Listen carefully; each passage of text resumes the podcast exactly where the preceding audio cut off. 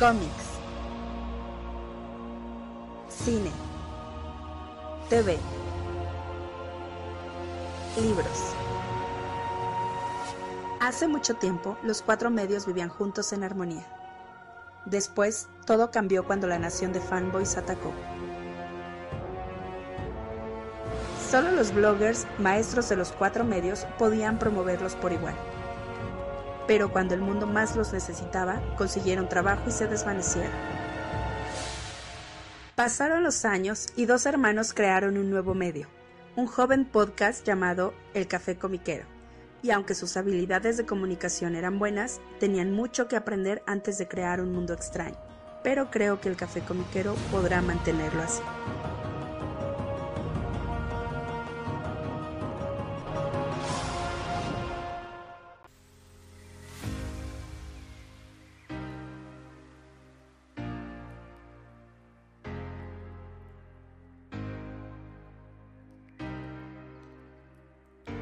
Hola, ¿qué tal? ¿Cómo están todos? Bienvenidos al nuevo episodio del Café Comiquero. Les saluda como cada semana su amigo Carmix. Y ahora sí entramos bien. Y su amigo Ro, la mutarrata del yermo. Sí, perdón, porque tres salidas en falso. Sí, por eso hasta me, ni quise entrar de, ahora sí entro, no entro. Pues sí, ya, aquí andamos. Bien, dos carnal. Y pues les recordamos que esto es el Café Comiquero y nos pueden escuchar cada semana a través de diferentes servicios de streaming, Spotify, Apple Podcast, Google Podcast, Amazon Podcast, iVoox, a través también de, YouTube y también obviamente pueden descargar el archivo en Archive en las diferentes redes sociales, Facebook, Twitter e Instagram, donde publicamos eh, la salida de este programa. Que ojalá también lo estén siguiendo, eh, pues suscríbanse a los servicios, a, Spotify, a Apple Podcast, al que ustedes gusten suscríbanse para que luego luego les llegue la notificación. Igual en YouTube también les llega la notificación cuando hay un programa nuevo. Sí, le tienen que picar a una campanita chistosa ahí para que sean las notificaciones, pero sí, sí, píquenle ahí, total, nada pierden. Exactamente, nada pierden. Nada pierden y ganan probablemente, probablemente la privacidad y sus datos los venda Google y, YouTube, pero de ahí fuera nada pierden. Ah, eso ya lo tienen desde mucho. Es verdad. Pero pueden ganar dos horas de contenido ñoño a la semana para, para entretenerse un ratito, este, para empezar la semana, terminarla, eh, para chiquiteárselas durante la semana. eso es lo bonito, que como no es en vivo, ahí ustedes le van, le van agarrando el ritmo. Sí, sí, sí, todo por el módico precio de su privacidad. Nada más.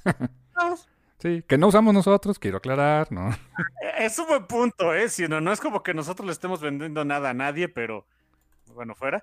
Eh, no, no, no. O sea, sencillamente todas las redes sociales están vendiendo sus datos al mejor postor, entre ellos gobiernos hostiles hacia la democracia y las libertades, pero ahí fuera nada más. Eso y también les pueden ofrecer productos de los que apenas ustedes están pensando y ya los pueden ver y da miedo, ¿no? Pero bueno. Eh, también. Sí, sí me ha pasado que luego sí estoy así de... Y, no es en ninguna búsqueda en internet, ¿no? O sea, nada más, pues yo creo que es de lo que alcanzan a escuchar los micrófonos o no sé. Este, así de repente una vez, no sé, estaba platicando con mi esposa de un sillón X. Y corte A, ya tenía ofertas de Office Depot, de, Home Depot y no sé qué más de sillones. Y yo de, órale. ok. no compré el sillón, por cierto. No, eso te iba a preguntar. Estuve a punto de preguntar, bueno, ¿y compraste el sillón? Eh, no, no le salió. ¡Ja! Ah, bueno. Jokes on you, ¿no? I'm not into that shit. Hay un meme, pero bueno.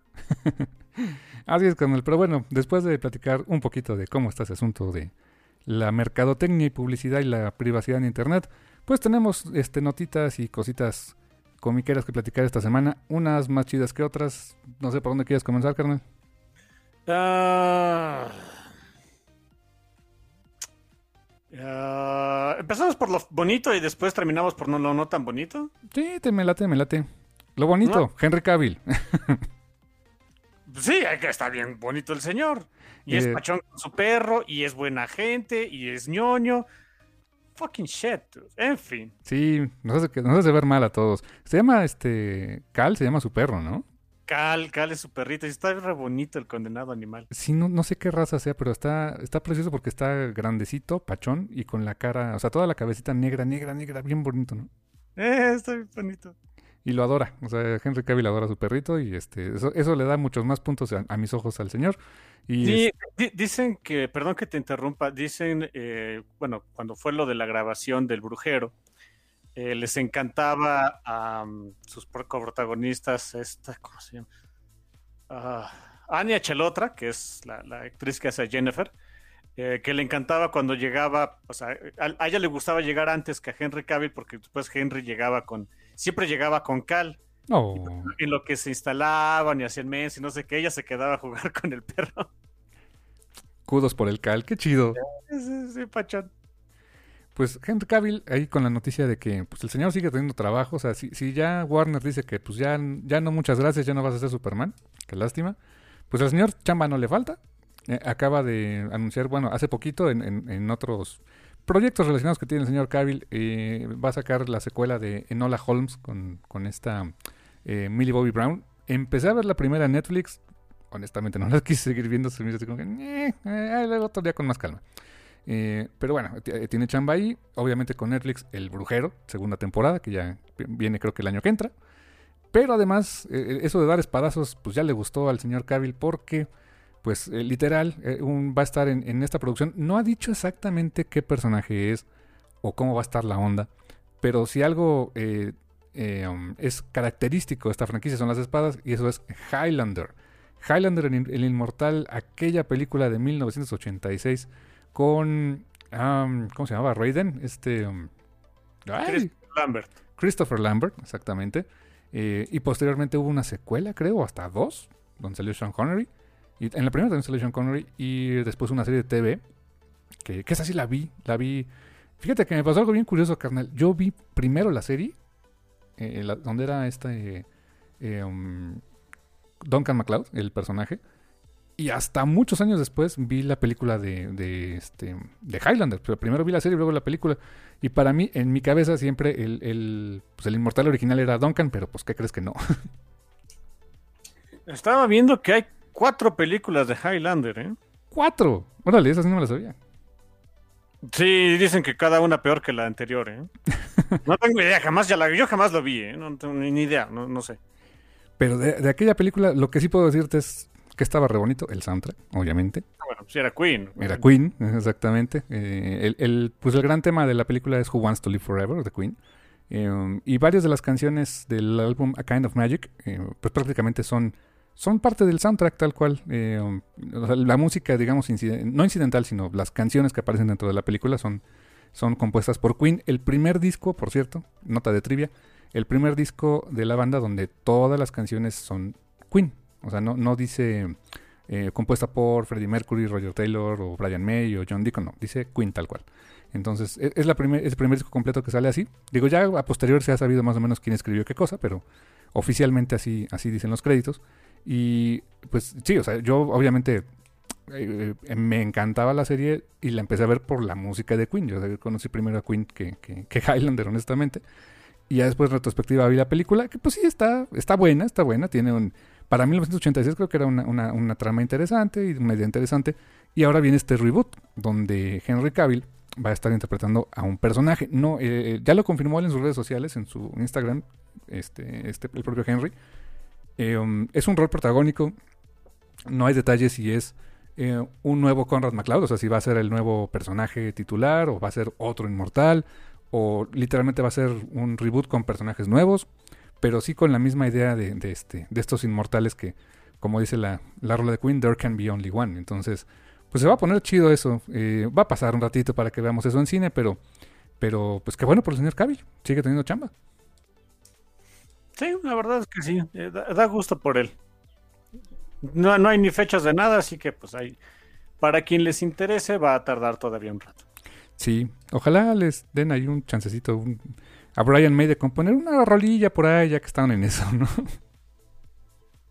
Pues ya aunque sea, ¿no? Para continuar con la tradición. O un cameo ya de, ya de Perdis, ¿no? Ándale. que, hay un bonito video, hay un video musical de... Este, la canción es Princess of the Universe, no sé si la has visto, donde eh, sale Freddie Mercury y sale este um, Christopher Lambert. Eh, y de hecho, eh, pues se ve... es como una escenita nada más donde se ve a Christopher Lambert con una espada eh, jugando espaditas con, con Freddy, pero él con su micrófono que está así, que está así rotito. Ah, sí, sí, sí, claro. Ya no me acordaba, pero claro, conozco la escena. Sí, todo, todo un clásico ahí, Pero pues sí, este, fans de Highlander, que por cierto hubo cómic, hubo películas, o sea, obviamente hubo las películas, serie, cómic. eh, um, creo que hasta hubo un juego de mesa, un videojuego también creo que hubo de, de Highlander. o sea, pues, fue, tuvo su buen momento en el sol en- entre los 80s y 90s. Pues ahí, ahí está de vuelta la franquicia y pues nada menos que con un Star Power. O sea, la verdad es que pues ahorita uno de los actores yo creo que más codiciados y más eh, buscados para diferentes producciones, pues sin duda Henry Cavill, que pues bueno, lamentablemente vemos que el, el plan de Warner pues ya no es tenerlo de Superman. Nunca pudo ser el gran, gran Superman que pudo haber sido. Pues, decisiones de los guiones, pero el señor hizo lo, hizo lo que tenía que hacer y pues para mí, al menos físicamente y esa voz, para mí ese es, ese es el Superman moderno, carnal. Ah, yo prefiero reconocerlo por el brujero. Es un muy buen Geralt. Es un muy buen Geralt, la verdad, sí. Y qué, qué buen cliffhanger tuvo el del brujero, ¿eh? Sí, sí, sí. eh, Sabíamos que iba a tardar esa serie. en- desde que terminó, la, bueno, desde que la lanzaron el primer día al siguiente, ya anunciaron, oigan, sí se va a hacer más temporadas, pero pues va a tardar, ¿no? O sea, son difíciles de hacer. Luego se atravesó la pandemia, pues todavía más. Eh, Se- supone que es- para el siguiente año, así que pues ni modo, pero muchos dicen que es un Geralt demasiado eh, taciturno para hacer pues adaptación de los libros. Y yo a mí lo que siempre me gusta decirles es, si es adaptación de los libros, la historia es más bien va por ese lado, pero el look, eh, la, la manera de hablar, el, andar gruñendo más que andar hablando, pues, es muy de los videojuegos. Es una bonita mezcolanza, la verdad ahí eh, es, está padre que varios medios hayan juntado y "Ey, ¿qué creen? Salió otra cosa pachona, ¿no? ¿Dirías tú que de alguna manera Henry, Henry y la serie Netflix están creando su propio Geralt? O sea, su versión de Geralt. Pues se supone que era la idea, o sea, eso es lo que nos vendieron desde los primeros teasers, ¿eh? Mm. Decían, oigan, esto va a ser diferente a los juegos, esto es diferente a, a los libros, o sea, es, es esa parte. Y está bien, eso, eso me gusta, eso está padre, es me- cosa, algo, de algo que ya conozco, denme algo que no he visto. Eh, es- eso está chido, exactamente. Que, que decías que sí se tardan en hacer la serie. Se ve que es cara. O sea, recuerdo, ahorita haciendo memoria de los episodios, eh, um, pues no solamente los, este, pues los actores y todo, o sea, la producción en sí, pues todo es de época, de una época que no existe, evidentemente, pero pues, o sea, te, te, va- te remite a una era medieval con eh, todo, props, diseños, maquillaje, vestuario, efectos especiales. eh, hay muchos efectos especiales, o sea, la verdad es que no, no se ve que sea una serie nada barata de hacer, ¿no? Sí, así que pues sí, este, to- toma un ratito hacerla, ya será para después. Siguiente año, según esto. Exactamente, carnal. Eh, ¿Qué más? Hablando de este de Henry Cavill y Superman y todo eso, viene nueva serie, viene en HBO Max, por cierto, eh, que ya va a llegar a México eh, en el mes que viene, el en, junio. Pues se anunciaron un par de series animadas exclusivas de la plataforma. Eh, una de ellas es basada en Superman, eh, Superman The First Years o algo así, o sea, es como Superman en sus inicios. No Smallville, sino Superman ya en el, en el Daily Planet, pero pues cuando empieza, cuando empieza su, su jornada, ¿no? Como, como Superman. Y otra que es sobre Batman, que mm, este, la serie se llama Batman Caped Crusader, que el, al menos el diseño, eh, hubo por ahí algunos comentarios muy chistosos que decían, ¿por qué le pusieron cuernos? Pues no es que le hayan puesto cuernos, pero se le ven las orejas muy como cuernitos, muy, muy vintage, o sea, no sé, eh, como de los años eh, 40 más o menos, como más, más alargadito, como hasta medio cabezón, como lo dibujaba en su momento eh, eh, Kane. Y la curiosidad de esa es que va a ser producida por, eh, por Bruce Timm, o sea, eh, va a estar en la producción y también en los, en los guiones. No esperaría el mismo estilo visual, evidentemente, que, la famosísima serie animada de Batman de los noventas.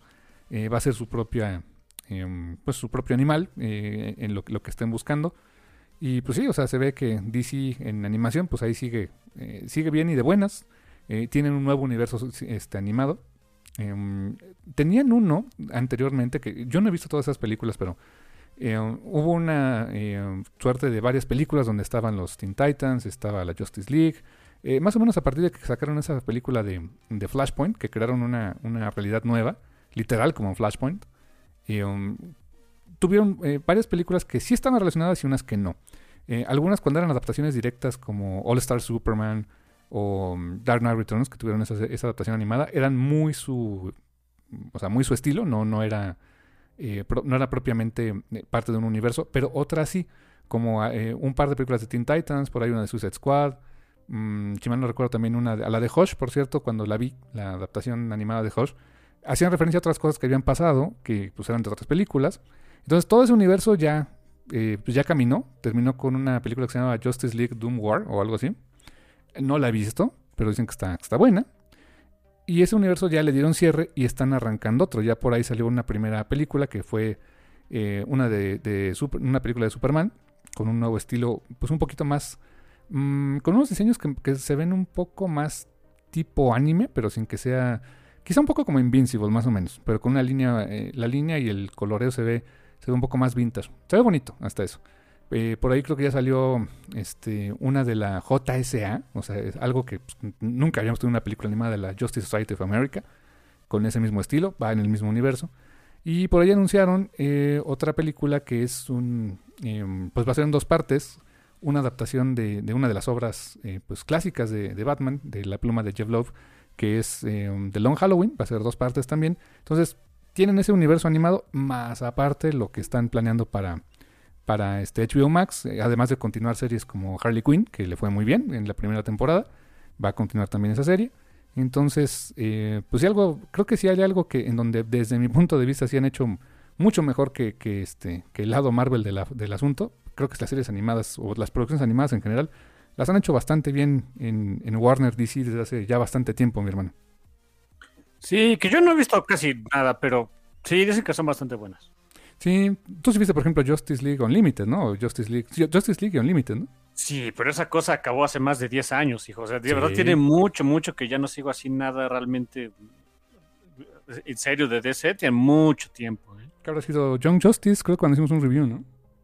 Y, se acabó, ¿eh? Yo, creo que de ahí para, para acá no he vuelto a ver nada de animación. Es que luego soy malo para las series y todo eso. Y luego Ah, eh, eh, es, mucho compromiso para, para mí a veces, así que no. Sí, no, pues sí, yo de repente agarro así, em, ¿cómo te diré? Este, series a pedacitos. Fíjate cuál, una serie animada que nomás como que, o sea, me hablan maravillas de ella y, y me dicen, no, es que aguántala porque después se pone muy buena y todo. Eh, no es de DC, es, es, de Disney, de hecho, es Clone Wars me han dicho que está muy buena, que vale mucho la pena, que pues si, si, me gustó de Mandalorian, pues es más o menos, o sea, no el tono, no es el estilo, pero pues el tono más o menos. Y pues sí, o sea, empecé a ver la primera temporada, yo creo, yo creo que ya estoy a casi, no, a pocos capítulos de acabarla, pero um, algo que a mí en lo particular de esa serie como que no me, no me atrapó. Uh, a veces es un poco repetitiva, eh, y más porque pues al final del día ya sé qué va a pasar. O sea, sé a dónde van a llegar esos personajes. Los están construyendo de una manera muy bonita, muy interesante. A este Anakin, a por ejemplo, la verdad es que... Pues, pero de alguna manera ya sepa dónde va el asunto. O sea, ese Anakin que, que, que en, la serie de Clone Wars quieres... O sea, lo apoyas y así, you root for him y toda la onda pues sabes en qué se va a convertir en Darth Vader, ¿no? Entonces, a lo mejor por eso no, no me ha acabado de enganchar. Y hay otro punto que está bien extraño, que no sé cómo se, se, emitió la serie originalmente, cuál fue, eh, qué vicisitudes tuvo cuando se pasaba en televisión, que la serie pues está en desorden. O sea, si, tú la ves en, en, Disney Plus, sí, o sea, tú agarras Clone Wars, capítulo 1, temporada 1, capítulo 1 a tal, y están en orden numérico, normal. Pero de repente los ves y eh, todos los capítulos empiezan con un recap. Eh, haz de cuenta parecido a... En Legend of Korra, ¿te acuerdas que tenían al anunciador? A este... ¿Cómo se llamaba el, el, de la radio? No me acuerdo, pero sí, sí, o sea, tenían a alguien que te decía, oye, pasó esto hace rato, ¿no? Ándale. Eh, acá tienen igual como un recap así, pero, pero en estilo como de reporte de guerra, así de, y las tropas están al frente peleando contra los separatistas y todo ese rollo, ¿no? Así, como muy, muy en ese tono. Y, de repente te empiezan a contar de, eh, este, la guerra se encrudece. Anakin y Obi-Wan escaparon de fulano y van tras el conde Duco. Ah, ching, ¿cuándo pasó eso? O sea, cuando el capítulo anterior no había pasado nada de eso. O sea, y te sacan escenas, o sea, te sacan escenas como de un recap de algo que no has visto. Y así de, ¿what? De hecho, cuando la primera vez que aparece Ahsoka Tano, así como que eh, Anakin y su padawan Ahsoka hicieron esto. Ah, mucho gusto gusto en conocerla, señorita, pero, o sea, es como si toda la vida lo hubieras visto. O sea, como que no, no tiene una introducción de ningún lado, o sea, aparece de la nada. Y hay unos capítulos que sí tienen como cierta secuencia, o sea, sí los ves en, tienen como uno, dos o tres. La mayoría son capítulos unitarios, pero como que tienen, no sé, arcos de tres capítulos y, están bien. Y luego de repente de eso te cuentan de otras cosas que no sabes o que hasta después te enteras que, que pasaron. No sé, está raro. Y ahí alguien me por ahí me, me dijo, ah, es que busca una guía que está en internet que te dice en qué orden los tienes que ver. dije, ay, qué flojera. Ahí me perdieron. Sí, mira, no es mala onda. Eh, ese tipo de cosas con mucho gusto lo hago en los cómics, cuando un personaje o, una serie o algo así me gusta, por supuesto, pero uh, ponerle el mismo grado de, involucramiento ahí a unas, para ver a una serie de televisión o una película, algo así, otro día, ¿eh? Sí, otro día con calma, o, de verdad que sí, sí voy a aplicar la floja de... Si un día Disney la ponen, este ¿quieres verla en orden cronológico o orden como debes de verla? Ah, pues el otro. para, para rápido, ¿para qué me hago bolas, no? Sí, sí, sí, sí. Eh, consideren que pues ya estamos viejos, ya nos, ya nos la sabemos, ya hemos pasado por muchos de ese tipo de cosas. Ya la vida, eh, y ya se nos va, y ya no tenemos tanto tiempo en la vida, y no me refiero a que hagamos muchas cosas, sino de que nos quedan menos años como para andar buscando guías para ver una serie de televisión. Sorry, no. Sí, no, no me, la, no me la compliquen en ese sentido. Con los cómics es una cosa diferente, pero eh, como que tenemos el tiempo y el, ¿cómo te diré? Y las ganas, pero para los cómics, ¿no? Como para una cosa, pero no como para tantas. Sí, fíjate que es, algo, es, es un detalle padre, qué bueno que lo mencionas. Eh, sí, hace, hace tiempo, cuando fue cuando fue lo de. Mira, también curioso, iba a ser, es, es de una de algo de Star Wars. Cuando se estrenó lo de, después de que se estrenó la última película de Rise of Skywalker, hubo muchos artículos acerca de, oye, ¿sabías que, no sé, el emperador regresó con seis dedos en cada pie, ¿no? o algo así, alguna tontería de esas? Y muchos eran de, no, no sabíamos. ¿Cómo, nos íbamos, ¿Cómo íbamos a saber? ¿Por qué íbamos a tener que saber? Y empezó mucho en ese entonces, me acuerdo, eh, en, ese, en ese año, a salir el asunto de, oye, o sea, si, la película como tal no me entrega eh, un, producto que lo pueda entender por sí mismo, o, no, no por sí mismo, porque es una trilogía, sino por las, las otras películas que ya vi, sino que aparte tendría que echarme, no sé, una novelización o, o, cómics o no sé qué. Pues, dude, no, o sea, no, no es una buena estrategia. Y muchos lo comparaban con, con, lo que hace Marvel, de, oye, pero Marvel hace lo mismo. Sí, el asunto es que lo hacen con sus películas. Lo que tienes que saber de las películas lo ves en las películas anteriores. Punto. Y ya, no necesitas más. O sea, no.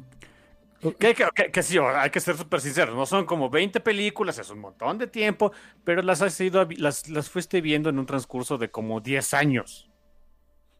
Sí, y ahora tienes series de TV que están basadas en esa, pero otra vez, o sea, no te están liberando 20 series el mismo día, ¿no? O, que tengas que ver tan...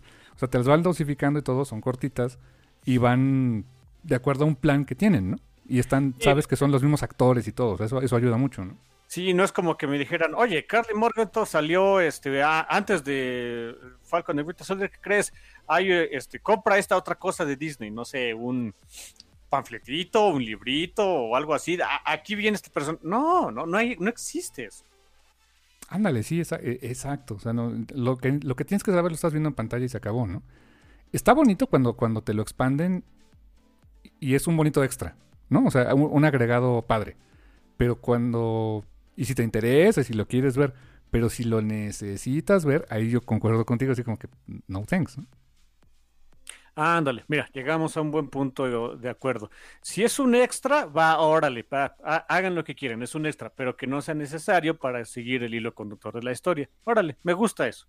Sí, fíjate que ahora que estaba haciendo memoria, mm, por, varias razones me estuve, eh, he estado viendo la cantidad de, de, publicaciones que tiene Smash y que ha tenido a lo largo de la vida, de cuántos reprints han sacado de varias cosas. Y por ahí en el canal de Mundo Geek, que saludos al buen Miguel, a Miguel Cueto, hizo por ahí un, recopila un, un video que, comentaba, pues como a lo largo de la historia de, Smash, los mejores deluxe que han sacado, ¿no? Eh, um, las ediciones así en pasta dura. Y por ahí sacó de los primeritos, sacó uno que era de que se llama Marvel eh, Mythos, dibujado por Pablo Rivera. Precioso, por cierto. Eh, y, me fue acordando de varias cosas. Y entre ellos había un, creo que este, hasta lo debo tener por ahí, un Monster Edition, cuando era el único formato recopilatorio que tenía eh, Marvel México, no había otro, donde, que era de Iron Man, de la película. O sea, sacaban como... Era un recopilado como de tres cómics diferentes, que eran precuelas de Iron Man 2. O sea, entre Iron Man 1 y 2 estaban esos, esos cómics. Y había una aventura ahí de Nick Fury y de la gente Colson y todo, y todo ese rollo. Y estaba haciendo memoria que cuando salió ese cómic, entre Iron Man 1 y 2, pues Nick Fury no había hecho nada. O sea, si te acuerdas de la primera de Iron Man, termina y este aparece Nick Fury y este, pone su cara y se acabó. No hace más. Y en la 2 ya aparece Nick Fury y hace algo, pero todavía, o sea, todavía no, tiene, no es hombre de acción ni nada. Eh, como que esos cómics pues te dan la idea de que pues ya Colson y, Fury ya eran ya eran pura acción ellos y toda la onda, pero nunca los he visto en pantalla. Y no te hace falta. Ese tipo de esas aventuritas en, cómic, ahí están, están bonitas, son su, su rollo que les pasó alguna vez a, Fury y a Colson y nada más. Cuando ya ves en acción a Nick Fury es en Avengers, ya lo ves haciendo algo, al menos este, disparando una pistola y una, y una bazooka y se acabó, pero ya lo ves haciendo algo. Eh, y, no necesitabas leer los demás cómics. O sea, si quieres ver y quieres ver una, una aventura que vivieron por ahí eh, Nick Fury y Colson en algún momento, ahí están los cómics, pero no los necesitas. Sí, te digo, eso, me late. Que no los necesites, eso me late. Sí, exactamente. Como Gears of War, ¿te acuerdas? O sea, no estaba de los libros, estuvieron bien chidos, pero pues los juegos jugabas el 1, 2 y 3 y no tenías bronca, ¿no? Sí, eh, tal cual, así. Eh, es, es, es algo para tomar en consideración. Exactamente, carnal. Eh, también salió que mencionabas hace rato antes fuera del aire que salieron este cómics interesantes esta semana, carnal. Sí, básicamente hay tres que, llamaron mucho mi atención. Tres que sigo ahorita, pues ya la verdad es que puedo decir que uno, uno ya va a acabar, así que no hay problema, ya que más le hago el cuento. Eh, uno espero que dure por mucho tiempo más y otro, y otro, y los otros dos más bien espero que eh, dure mucho tiempo más. El primero es Luna de María Lovet. Eh, ya va a acabar, llegó el número 4, se pone intenso, se pone muy interesante. si, si, les, si, les gustó la serie de Fateless de Brian Azzarello y María Lovet, échense esta de Luna. Ella, esa, esa serie es exclusivamente de ella, o sea, ella Ah, hace el guion, dibuja, colorea, pone letras, lo sale a vender, en fin. Y eh, está muy pachón, está pues, muy de lo que podemos esperar de su arte y de sus historias. Y lo bueno y lo padre es que es una miniserie de cinco números, así que también no tiene que echarse el compromiso hacia muy, muy, muy largo plazo de a ver cuándo acaba esta cosa. Eh, es una buena opción este, si quieren darse un, un ratito de entretenimiento. Eh, no puedo dejar de recomendar, compren Runaways porque quiero seguir teniendo esos cómics. Y ya nos acercamos al número 100, que va a haber incluso un, un, pues, un, número de aniversario eh, que aparte va a ser más chonchito. La historia se está poniendo muy padre. El número 100 es un, es, va a ser también un evento especial porque se traen algunas páginas también dibujadas por pues, los tres principales artistas de, de Runaways, o los que los Mm, podríamos decir que han sido los más icónicos. Eh, regresa para, algunas páginas Chris Anka y también Adrián Alfona. Órale, Adrián Alfona después de un buen ratito, ¿eh? Muchos años de no dibujar nada de Runaways, regresa a dibujarlos un, par de páginas por ahí, se va a poner muy padre. Y evidentemente, pues Andrés Genolet, quien le ha dado pues ya el, el sello distintivo de cómo están cómo se ven los Runaways hoy día, pues bueno, obviamente la mayor parte del cómic va a ser de él. 48 eh, páginas, viene para agosto, de a 5 dolaritos, de una vez váyanlo este, preordenando. Y el otro cómic que, eh, quería recomendarles, yo siempre tengo muchas ñañaras de los números 2, porque en general cuando son cómics serializados, de lo que quieran, ¿eh? Aquí no es nada más estoy hablando de, cómics de Marvel o DC, de la editorial que me pongan el número dos suele ser un problema porque eh, es muy normal que el primer número empiece en una nota muy alta para, porque, pues, evidentemente para enganchar, enganchar al público. Mantener ese rapport es muy difícil para un artista, para el, para el guionista, para todos los que hacen el cómic. Es muy difícil mantener ese, ese grado de, de de qué tanto te engancha el cómic para el número 2. Suele, y véanlo, en, absolutamente todas las series es lo mismo. Empieza, el, cómic otra vez empieza a tomar mucho, o sea, es tan bueno el primer número que el segundo no te sabe tan igual. Es como hasta el tercero o cuarto cuando retoma, eh, retoma Punch, a menos que sean miniseries, miniseries de cuatro o cinco números. Obviamente ahí eh, eh, es una construcción diferente. Pero cuando es una serie larga, la verdad es que el número dos tiende a ser más lentito. Y lo digo para cualquier, absolutamente cualquier serie. Le pasó a Runaways, le pasó a Saga, le pasó a lo que quieran de a todos los títulos de X-Men actuales les ha pasado. Eh, el que me digan de Batman, el que me digan este, de, de, cualquier otro de Image.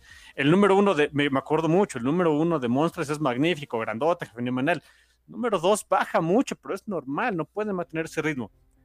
Hasta que llegas con Way of X número dos. Oh my god, ¿en serio? Holy shit. O sea, eso es. Si en el número uno te ponían como que el. El, el, stake, o sea, de, qué tan. Qué, hay en peligro en este cómic. En el número dos, de fucking up the attitude. O sea, de veras, está canijo. No me sorprende. Cy Spurrier es un gran este, escritor, sabe perfectamente cómo mantener el pacing de una historia, incluso cuando son historias que no le tocan a él. O sea, él, tuvo la nada envidiable tarea de mantener a Doctor Afra en un nivel altísimo, como lo dejó este Kieron Gillen, y lo logró, lo logró y lo sobrepasó. Y con Way of X me sorprendió mucho que el número 2 me dejó con la misma sensación de, estar satisfecho y de no manches, quiero más y nunca encontré un bajón de ritmo y está súper padre que el número uno es algo raro, ¿eh? La verdad es que es muy, suena chistoso, pero suena, es, es raro que, los números dos sean igual de buenos que el primero, ¿eh? Así que, de veras, están todavía muy, muy a tiempo de que si no están siguiendo Way of X de Cy Spurrier, Bob Quinn y Javier eh, Tartaglia en los colores, pues desde una vez, ¿eh? está muy, muy padre el cómic para lectores nuevos, para los que sí, para los que son muy nuevos, a los que les gusta lo de Krakoa, es, es un cómic perfecto para ellos. Para los cómic, para perdón, para los fans no tan nuevos, para los que venían siguiendo a los X-Men desde las épocas, no sé, de Academy X para adelante, está también súper pachón porque incluye a esos personajes, incluye a Loa, incluye a Pixie, a Mercury. Ves todo ese tipo de personajes con los que te encariñaste en ese entonces. Y para los muy rucos que les gusta ver que, a Javier y que a Nightcrawler y, y este, etcétera, etcétera, también trae de esos, ¿eh? Así que de veras es, es un cómic de X-Men para todas las edades que ha crecido leyendo X-Men. Wow, estoy muy intrigado por esa serie. Está muy, muy buena, de veras. Cómprenla. Cómprenla también porque quiero más cómics de esos. Esto, recuerden que yo hago el café comiquero por cuestiones 100% egoístas. Quiero que ustedes compren los cómics que a mí me gustan porque entonces van a salir más de eso. Así que compren Way of X porque quiero más de eso. Yo por ahí vi una portada de Way of X, no sé si es para un futuro número, que regresa a Onslaught. Tal vez. No sabemos si es el, si es el Onslaught o una versión de Onslaught. Sobre todo porque hay otro personaje involucrado ahí que no te quiero platicar, es arruinarte la sorpresa. Pero hay otro personaje ahí que cuando él está, eh, cuando ese personaje se involucra, honestamente no sabes bien por dónde va la onda. No sabes si lo que estás viendo es real o no, si, va a ser Onslaught o no. No tienes idea. Así que la verdad es que no sé. Wow, no, triplemente intrigado. Sí, sí, sí, sí, de veras, este, échenselo, está muy, muy bueno el cómic. Vientos, carnal, excelente. Yo creo que en su momento habrá que hacer el bonito review por acá también, ¿no? Sí, digo, eso es ya un hecho. así, así de simple. Sí, sí, sí. Way of X. Aparte el título me encanta. Way of X. Wow. Eh, está muy, muy pachón. Vientos, carnal. Yo nada más, fíjate, yo he estado más bien dando una vista al pasado últimamente con, con los ómnibus de, de Uncanny X-Men. He estado viendo el, el, Uncanny X-Men Omnibus Volumen 3. Eh, ¿Qué, historias tan padres tenían también en esa época. Pero también, no había dado cuenta, o no me acordaba, cuánta relación, cuánto vínculo hay entre los X-Men y Carol Danvers. Está muy cañón, ¿eh? Pues sí, le, le gusta o no a Carol, su destino siempre va a estar eh, íntimamente relacionado con los mutantes, con, una en particular. Y fíjate que eh, eh, ahí, por ejemplo, Carol le debe mucho al profesor Javier y los X-Men le deben mucho a Carol. Casi casi le deben la vida, ¿eh? Oh, sí, oh, sí, seguro. Eh, ella es súper mega, pero archi recontra importante en la famosa saga de Brut, que yo nunca había leído así en, en- en- en completa. ¡Wow! E- este- esa, esa saga del Brut es de lo más underrated que hay, ¿eh? Y está muy buena. Sí, me habían dicho que es buena. Yo, yo también, la verdad es que jamás la he leído. ¿eh? Y, uh, o sea, de veras que ahí sí, ahí sí de veras no sé qué estaba metiendo Chris Claremont porque eh, eh, los Brut que este pues son esas criaturas acá todas horrorosas. Su forma de transporte es una ballenota espacial, los Acanti. Sí, los Acate, que están todos pachones, pero se los comen por dentro, en fin. Sí, no es un asco. O sea, o sea, sí está así de. Ah, no. O sea, Claremont, what the fuck. O sea, sí, sí estaba muy cañón. Y la verdad es que, insisto, quien les acaba salvando el trasero más de una vez en esa época es Carol, ¿eh? Ah, mira, si te gustó ese asunto de los Brood y los Acanti en los títulos actuales de X-Men, hay un par de. Hay como un arco ¿eh? acerca de los Brood. ¿A poco? Y, así- y sale un, un personaje, uno de mis favoritos de, de los años de Academy X. Bru. Ah, y el Bru es la mera onda, es la, es la mera vena ese cuate. Así que volverlo a ver eh, ahí con los X-Men y, etcétera. No, honestamente. Estuve empachado. Sí, te, te gustaría. Yo estoy seguro de que a ti el título de X-Men. Fíjate que puedo decir que de los que he leído. eh, el título de X-Men no, casi, no es mi favorito, ¿eh? Eh, Siento que es más bien como el catálogo que Hickman te está dando para que te piques con lo que está haciendo y compres el resto de las series. Pero hay gente a la que sí le encanta X-Men y, no compra otra cosa que X-Men. Yo creo que tú serías de esos que, o sea, no creo que sería el único que compraras, pero que sí, sí le, le encontrarías más cosas que yo, por ejemplo. Mm, interesante, carnal. Y tú que estás un poquito más metido en In the Way of X, o sea, en todo, todo, todo, All Things X-Men ahorita. ¿Por qué tanto revuelo por la Hellfire Club Gala? ¿Qué, qué, qué show con eso? Pues es como que cada- su, su evento de cada seis meses. Y ahora es más, es más el asunto de. eh, eh, o sea, ya ve- ves que ves cómo empieza todo este asunto de. eh, Bueno, cómo empezó todo lo de Caracoa con Javier, de- bueno, diciéndole a la humanidad: Oiga, ¿qué creen? Somos la onda y ustedes no. Sí. Bueno, ahora es como que la, la versión de, hey, o sea, sí, ya, ya, como ya nos dejaron en paz, pues vamos a celebrar que somos todos mutantitos, pasamos por nuestra cosa esa de eh, Ten of Swords, que tengo entendido que puso en peligro a todos los mutantes, y ahora queremos hacer pachanga. Y es eso. Me llama mucho la atención porque Ten of Swords terminó, me dicen que terminó siendo un troleo muy canijo, que fue un, un torneo donde hubo muy pocas peleas a muerte con cuchillos, eh, que terminó siendo más bien un asunto a veces un tanto comédico.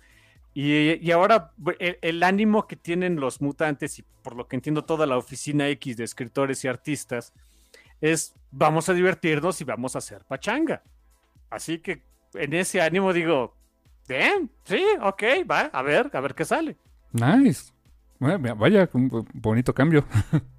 Sí, eh, es que también es eso, ¿no? O sea, el, el que digan, oye, vamos, va a ser un evento donde los personajes principales, o sea, todos los que están involucrados, en vez de sufrir las de Caín, se van a divertir.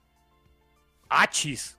Nice es muy revolucionario, es tristemente revolucionario en un cómic mainstream de Marvel o DC.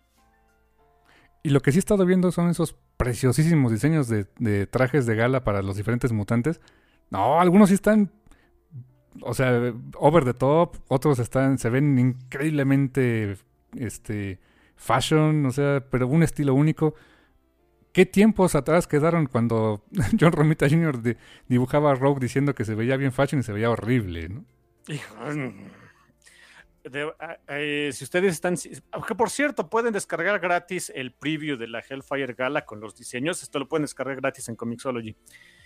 Eh, si ustedes los están siguiendo, si ustedes les gustaron, us- me van a disculpar. El diseño que de veras no me pasa ni tantito. ¿Qué le pusieron a la pobre de Betsy Brado? Que, en fin. No, no la he visto. No Yo no sé nada de, de- de moda, ni mucho menos, pero sí es de holy shit, dude. ¿Quién te vistió? ¿Tu perro enemigo? Se supone que quien diseñó todo es Jumbo, ¿no? Se supone, se supone. Ca- Cada, lo bonito de, de todo ese asunto es que bueno, todos los títulos X están involucrados y todos los artistas, pues les, Marvel les encargó que diseñaran los estilos para cada uno de los personajes titulares de sus títulos. Así que en el caso de Betsy Braddock, es, eh, curiosamente es uno de mis artistas que, que, descubrí hace poquitos años y que es de mis favoritos, que es Marc Cousteau. Y dude, de veras le diseñaste eso a Betsy. Todos los demás se ven fenomenales, excelentes, o sea, de veras, otra cosa. Pero Betsy. Ya vimos quién le cae mal, Y es la titular, se llama Excalibur, ella es la capitán Bretaña, o sea, es la titular del. del... No, se supone que o sea, hasta donde sé es las, de las consentidas, pero. Holy shit, dude. Y hay otros, otros tantos que digo, ok. Ok. Hay un diseño. los diseños de X Factor, que no sé quién los hizo en realidad, luego lo, lo investigo. Esos más bien son los de seguridad, así que los pusieron en una especie como de eh, Toxido con una Bowler tie y se acabó, santo remedio, ¿no? bueno, es porque son los, son los chalanes de seguridad. El que vi que me gustó mucho, se me hizo muy elegante, pero muy fashion, es el de Colossus. Ese me encantó, ¿eh? Sí, sí, sí, con, una, con, un escote en vez directo a su pene, o sea, para que vean el paquete. no, bueno. Pero se, pero se ve cool. Sabe lo que tiene el buen Colossus. A mí me encantó el de Nightcrawler, está todo esto. Ah, pues sí. 1800 pirata, así, fashion. Eh, ¿Qué otro está padre? El de, el de Laura Kinney, el de Wolverine. Holy shit, ese es el mejor vestido que he visto. Uh, está sencillo el de Jubilee, pero está muy bonito. Y me, me gusta que ya estoy viendo los, los previews. ¿sí? Los previews ahorita no tienen diálogos, o no, no tienen este, todavía las letras. Nada más tienen lo, los puros dibujos. Me encanta que Jubilee, Jubilee sí se lleva a Shogo. Muy, muy fácil, muy fácil, pero con mi hijito, ¿no? Ah, ah pues, es una mamá responsable, ¿no? Es muy responsable. Eh, se supone que dentro de la historia quien diseña es Jumbo Carnation. Te iba a preguntar si no estaba muerto, pero más bien pues ya, ya no tiene caso esa pregunta, ¿verdad? No, ya no tiene caso. Y sí, en algún momento, eh, en Morothers, volvió a salir por primera vez en Morothers, y sí hacen referencia de que, ah, ya regresé, ¿no? Este, literalmente regresé de entre los muertos para seguir haciendo cosas fashion. Y es el, em, el fashionista personal de Emma Frost. Por supuesto que lo es. No podía ser de otra manera. de hecho, le diseñó los, los trajes que usan este, los eh, miembros del Hellfire Club, los diseña Jumbo. Y hay una, señal, hay una escena muy, muy padre donde, bueno, pequeño spoiler, pero ni es tan spoiler. Em, Emma le ofrece a Calisto ser parte del Hellfire Club.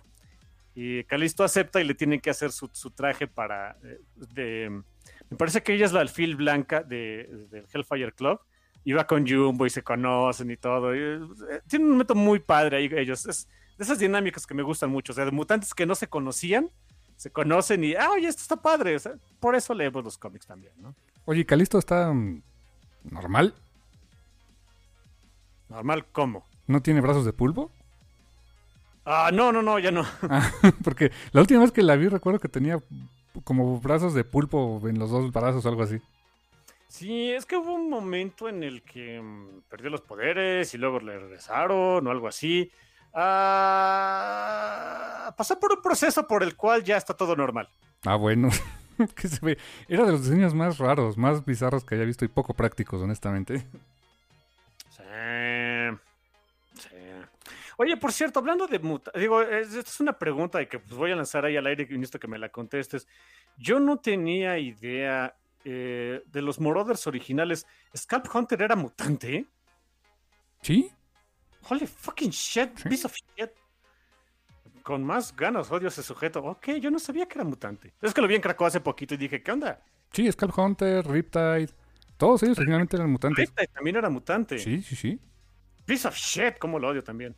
Bueno, quién sabe qué versión de Skull Hunter haya sido la que hizo la masacre mutante, porque hay, quien dice que esos eran los Skull Hunter, Riptide, etcétera, originales. Pero por ahí varias este, teorías, después de varias cosas que pasaron en Uncanny X-Men, pues probablemente no. Probablemente no, porque este ves que han sido clonados N cantidad de veces por este por Sinister.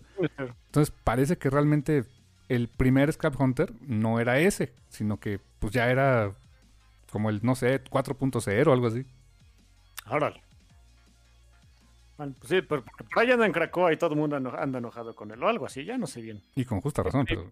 Bien previo por ahí, está, salen Hillions. Eh, hace tiempo, o sea, vi un número, este, no gratuito, pero o sea, de, los previos antiguos que ponían y vi que salía Scalp Hunter y dije, este dude es mutante. Sí, sí, sí, sí. Bien. Fíjate, ahorita me acordé, un, me, tú me, me platicaste, me enseñaste un panel donde, pues básicamente esta Emma Frost le dice a Kitty que qué feo se vestía, ¿no? sí. Eh, En estos números del, los, de Uncanny X-Men, de los ómnibus, sí es cierto. Era ya hasta un chiste recurrente. Es más, los fans mandaban diseños, uno más feo que el anterior, ¿eh? Damn. Eso Pero yo no feos con... Pero... No, no, no, o sea... Dolía ver a la, pobre Kitty, ¿eh? Y, ella se sentía bien awesome, pero bueno. Mm, Hay un número en Wolverine and the X-Men, creo, donde Kitty es maestra y está diciéndole una bola de mutantes ahí de, sus alumnos de, ah, no se preocupen por encontrar como que su diseño, el chiste es experimentar y no sé qué. Pone unas diapositivas ahí con, con sus antiguos trajes y es el majadero de Quentin Quire que le dice, yo era, yo era hot mess, o sea, es cierto, es del nabo.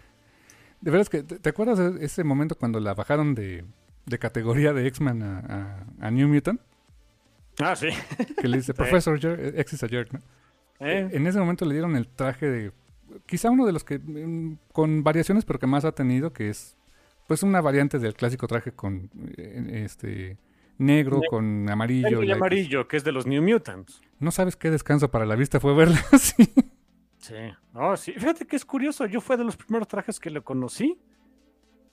Sí, sí, es cierto. Lo que publicaron aquí en México, esos números de From the Ashes, es de lo primero, las primeras veces que vi a Kitty Pryde. Sí, sí. Gracias al cielo, por cierto.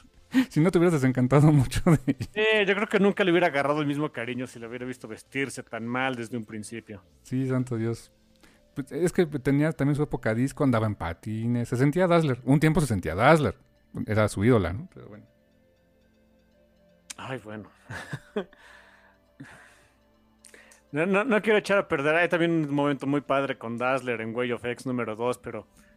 ah, no sé, lean, lean Way of X, lean X-Men. Compren cómics y se acabó. Ya, ya- ya, ni siquiera los que me gustan a mí, ¿no? No tienen que hacerlo. De preferencia sí, pero no tienen que hacer. Compren cómics y se acabó. Y léanlos. No los tengan ahí más arrumbados. Sí, eh, y, y creo que es un buen momento para entrar a la última parte de esta, de esta primera parte del programa, que pues es, es la parte fea que nos toca, pues bueno, hacer un, un pequeño homenaje a un autor que, si bien yo no, yo no conocí su obra por él mismo, conocí muchas obras que fueron influenciadas por él. En esta semana falleció el mangaka eh, Kentaro Miura, el creador de Berserk. Y yo nunca he leído Berserk, jamás en la vida, pero es, se me hizo súper. Para empezar, sentí feo. Oye, siempre siento feo. Cuando, no, lo no retuiteo cosas así porque no me gusta sentirme más mal. Ustedes disculparán. Pero siempre que me entero que alguien eh, del medio del cómic fallece o tiene algún percance o se ve en algún problema, la verdad es que se siente feo porque es un medio que me gusta mucho y me gustaría que todas las personas que están involucradas en él tuvieran vidas largas, felices, prósperas y, fuera, y muy, muy lejos de la pobreza, lo cual realmente casi nunca pasa. Em, es mu- se me hizo muy, muy raro. Es, fue una de esas coincidencias de la vida que en los dos últimos años es cuando más vi, cuando conocí más la obra, de Kentaro Miura por las cosas que él influenció. Porque les ins- insisto, jamás leí Berserker. Eh, eh, a través de, su influencia salió, salieron cosas. Sin Kentaro Miura y Berserker no hubieran habido cosas como Monster Hunter, no habría habido cosas como Final Fantasy VII, como Demon Souls, Dark Souls, eh, si estas vamos, Bloodborne. Nunca habían habido, habido cosas de Dragon Dogma, nunca hubiera salido de esa manera, Soul Calibur, etcétera, etcétera, etcétera. Nunca habíamos visto cosas de eso. Y los mismos eh, eh, creadores de esas franquicias muy exitosas de videojuegos y cómics y mangas, y etcétera, dicen, sin esta persona, sin la obra de Kentaro Miura, yo no hubiera hecho, no hubiera tenido la inspiración para hacer esto. Eh, pues bueno, ha sido muy raro que yo con lo, lo conocí pues de manera tangencial y de todas maneras sentí muy muy feo cuando anunciaron su muerte a una edad muy joven, era que 50 y cuántos años? 54. 54 años y sobre todo el conocer la, pues, la causa de su fallecimiento, la verdad es que también fue, fue un impacto muy duro y creo que, o sea, para mí por supuesto, pero para la gente que se dedica a hacer manga y hacer cómic fue todavía peor, porque es de una, de una condición mm, que normalmente la gente de su edad no se muere, fue de una, se le reventó la aorta, que es un, Eh, eh, es una de las consecuencias como que ya más extremas eh, de andar exigiendo al cuerpo más de lo que puede dar. Em, incluso para alguien que, que, le tocó saber de Berserker de manera pues auxiliar o de manera externa, pues yo también sabía de, los, de las enormes pausas que tomaba Kentaro Miura para, para hacer su, su manga y todo, todo lo que se decía alrededor de esas pausas, que era porque ya no podía dar más, que porque necesitaba de repente cuidar de su salud, por las eh, horribles horas de trabajo que pasaba, eh, las jornadas súper intensas que había cuando se dedicaba a hacer el cómic de Berserk y que, quedaba este, frito ya después de, eh, de hacerlas y tenía que tomar descansos muy largos. incluso yo sabía eso. Y pues es lo que mucha gente dice, a la larga es lo que terminó por quitarle la vida, porque no existe, sobre todo en, el, en el ambiente japonés, no existe como que una, ah, una forma de balancear eh, pues el trabajo eh, que, le, gustaba hacer con el tener una vida sana. Y, les digo que siento que resonó mucho con los artistas de todos lados porque pues se reconoce que la vida de, de quienes se dedican a hacer arte comercial para cómics, para mangas, para películas, que arte de, mm, diseños que para videojuegos, etcétera, son horas muy largas de trabajo en periodos muy cortos de tiempo y a la larga los, los, termina desgastando muy, muy feo. Eh, pues es, eh, obviamente, y, no nada más, es para ellos, ¿no? O sea, si, si, en algún momento de la vida van a hacerle caso a un consejo que no pidieron, eh, que sea este. Em, si ustedes se matan trabajando, lo único que van a ganar es morirse. Totalmente. Así que tengan mucho eso en consideración. No hay trabajo que valga la pena morirse. Em, dicho eso, eh, como fans, realmente lo único que podemos hacer por los artistas para que eh, pase lo menos posible, como lo que pasó con el señor Kentaro Miura, es comprarle sus cosas. O sea, va a sonar que es muy básico y que soy muy bobo, pero no hay mucho más que podamos hacer. Eh, compren sus cosas. Sé, que evitar la piratería es muy difícil, sobre todo en un país como México, donde pues el poder adquisitivo es muy, muy limitado y las necesidades son muchas. Eh, pero en la medida de lo posible, en la medida en la que ustedes puedan ir empezando a comprar o apoyar a los artistas que a ustedes les gustan, pues háganlo y, háganlo de, buena, de buena fe porque eso es lo que le permite a esas personas, eh, número uno, pues sí, o sea, de manera egoísta, pues a seguir haciendo las cosas que a nosotros nos gustan y los cómics, películas, libros, series, videojuegos, etcétera, que nos gustan y que disfrutamos, pero pues también es la forma en la que ellos viven. O sea, para ellos literalmente es la diferencia entre comer hoy y no comer mañana. Y el, el estarlos apoyando, si tienen Patreons, suscríbanse a su Patreon, un dolarcito, no es mucho para nosotros, pero para ellos puede ser una enorme diferencia. Eh, todo ese tipo de cosas, todo el, el, apoyo legítimo con su cartera que puedan darle a los artistas eh, que, tantos, que tantas horas de, entretenimiento y diversión y escape nos han dado en la vida, eh, es, va a ser muy, muy agradecido en los años venideros. insisto, una vez más, de repente nos dan ahí el no, nos sacuden la cabeza un poquito con noticias tan trágicas como esta, pero pues espero que por lo menos, eh, no, nada va a cambiar por mí, ni mucho menos, pero que ayudemos a, que las cosas no estén tan, tan, tan feas como ahorita están. Híjoles, carnal, no tengo mucho que añadir a, tan buen comentario. Lo único también que quizá yo añadiría es, no sean fans gachos y, ¿cómo decirte?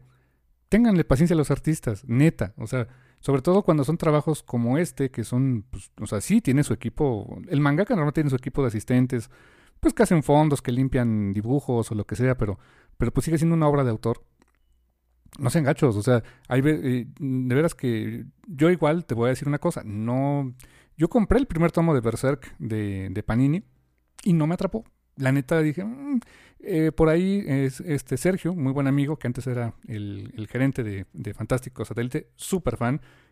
supe que él le pegó muchísimo la noticia.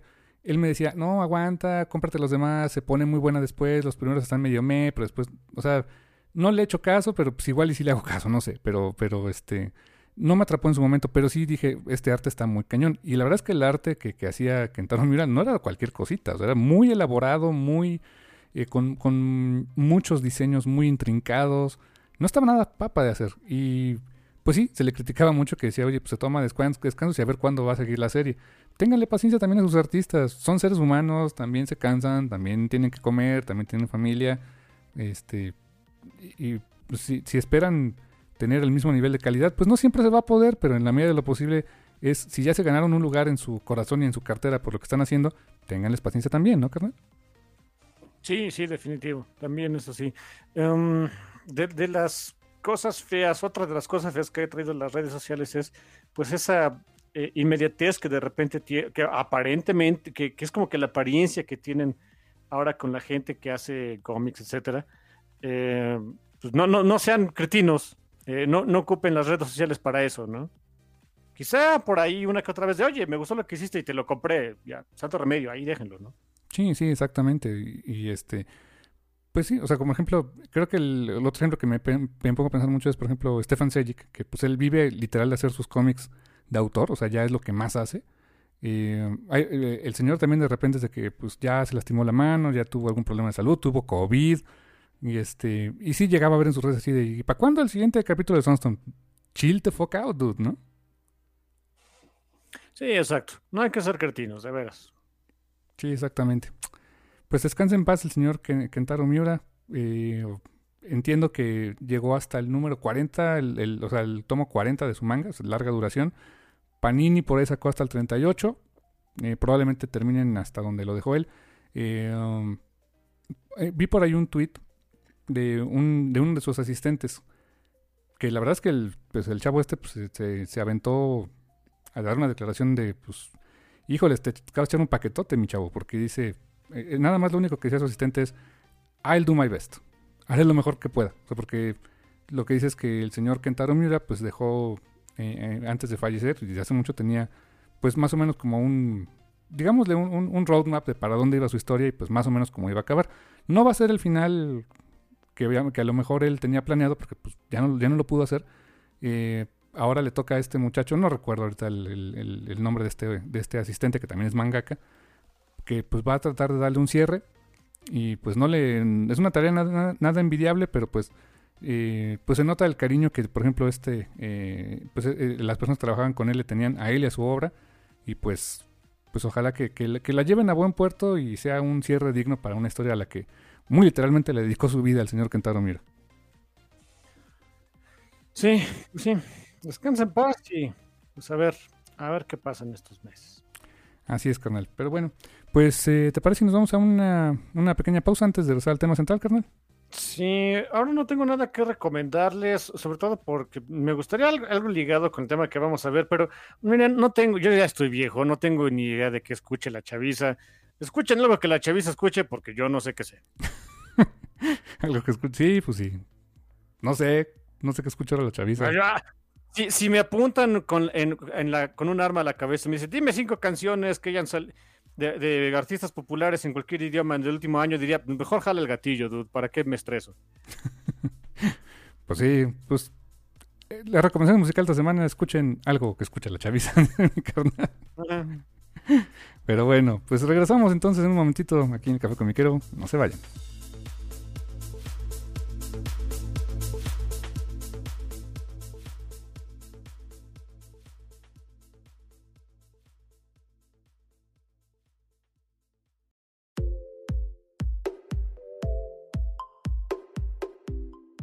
Y estamos de vuelta en el Café Comiquero después de que escucharon lo que a la chaviza le guste que nosotros yo ya no sabe, ya no sabemos porque no somos chaviza ni de recuerdo.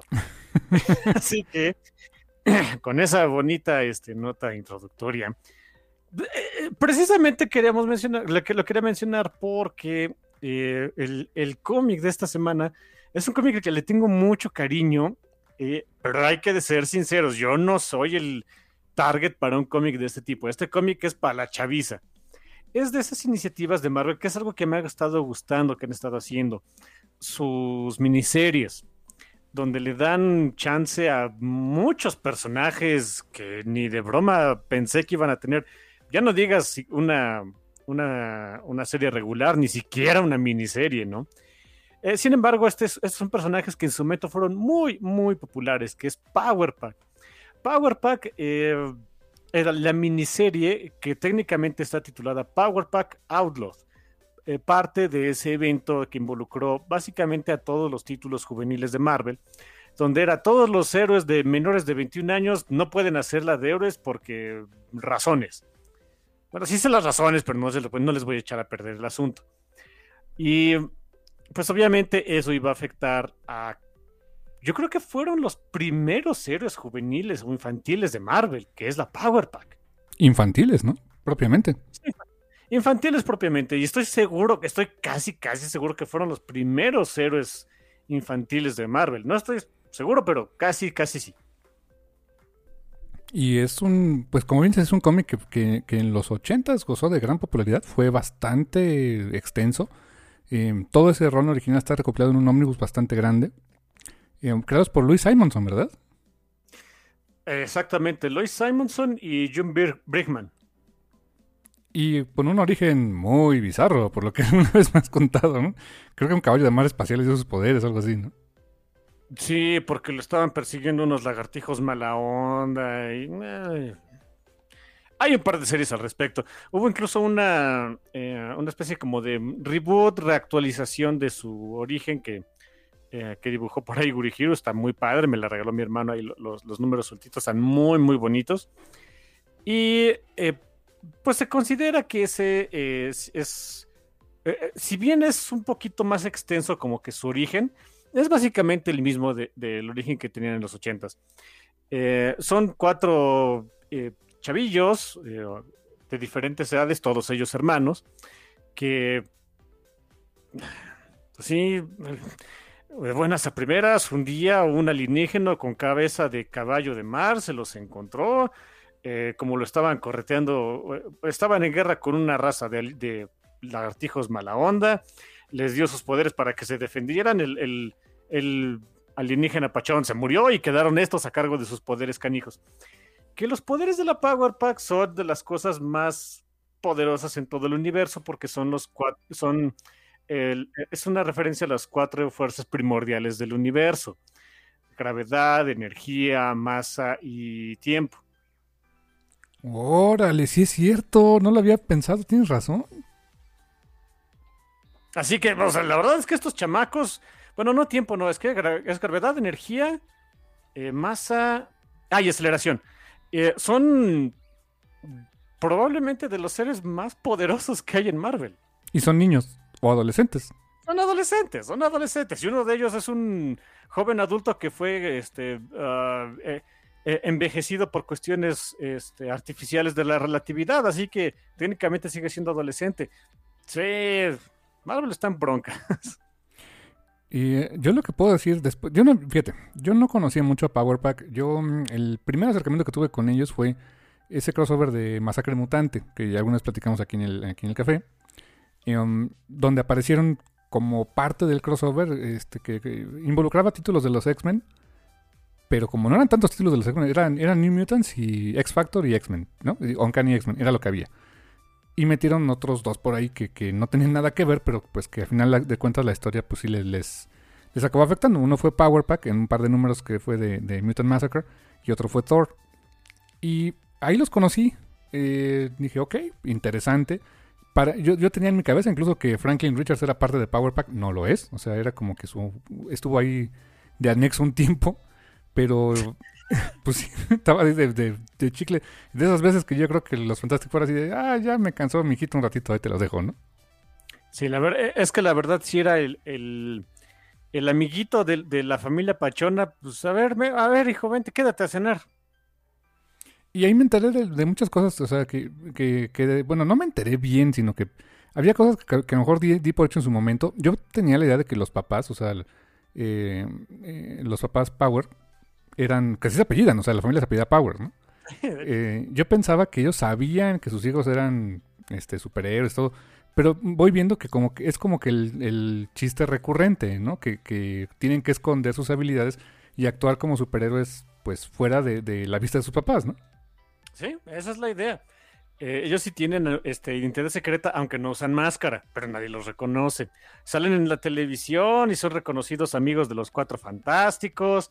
Y este, hace unos años, em, eh, uno de ellos, este, Franklin, este, Alex, el, más, el mayor, se fue a una misión del espacio, pero no es superhéroe. Su papá no sabe. Julie, por ejemplo, fue, fue novia de Carolina Dean. Ay, Julie. Julie es curiosamente la, miembro de la Power Pack que un poquito de contexto acerca de la historia de Power, porque es algo que me encanta platicar. Eh, Julie es, es, no es probablemente, es la miembro de la Power Pack que mayor eh, número de páginas ha tenido en el universo Marvel en la mayor cantidad de títulos. Eh, y es que honestamente tiene una de las historias más mm, cringy que he podido leer en mucho tiempo, sobre todo porque la escribían dudes cuarentones que no tenían una jija idea de cómo escribir a una chica adolescente. Pero ni modo, así pasaba a veces. Entre ellos, por cierto, Akira Yoshida, ¿eh? luego les platico de eso. Akira Yoshida, sí es cierto. Sí, e, él, él hizo, es, miren, a ver, ahí les va rápidamente.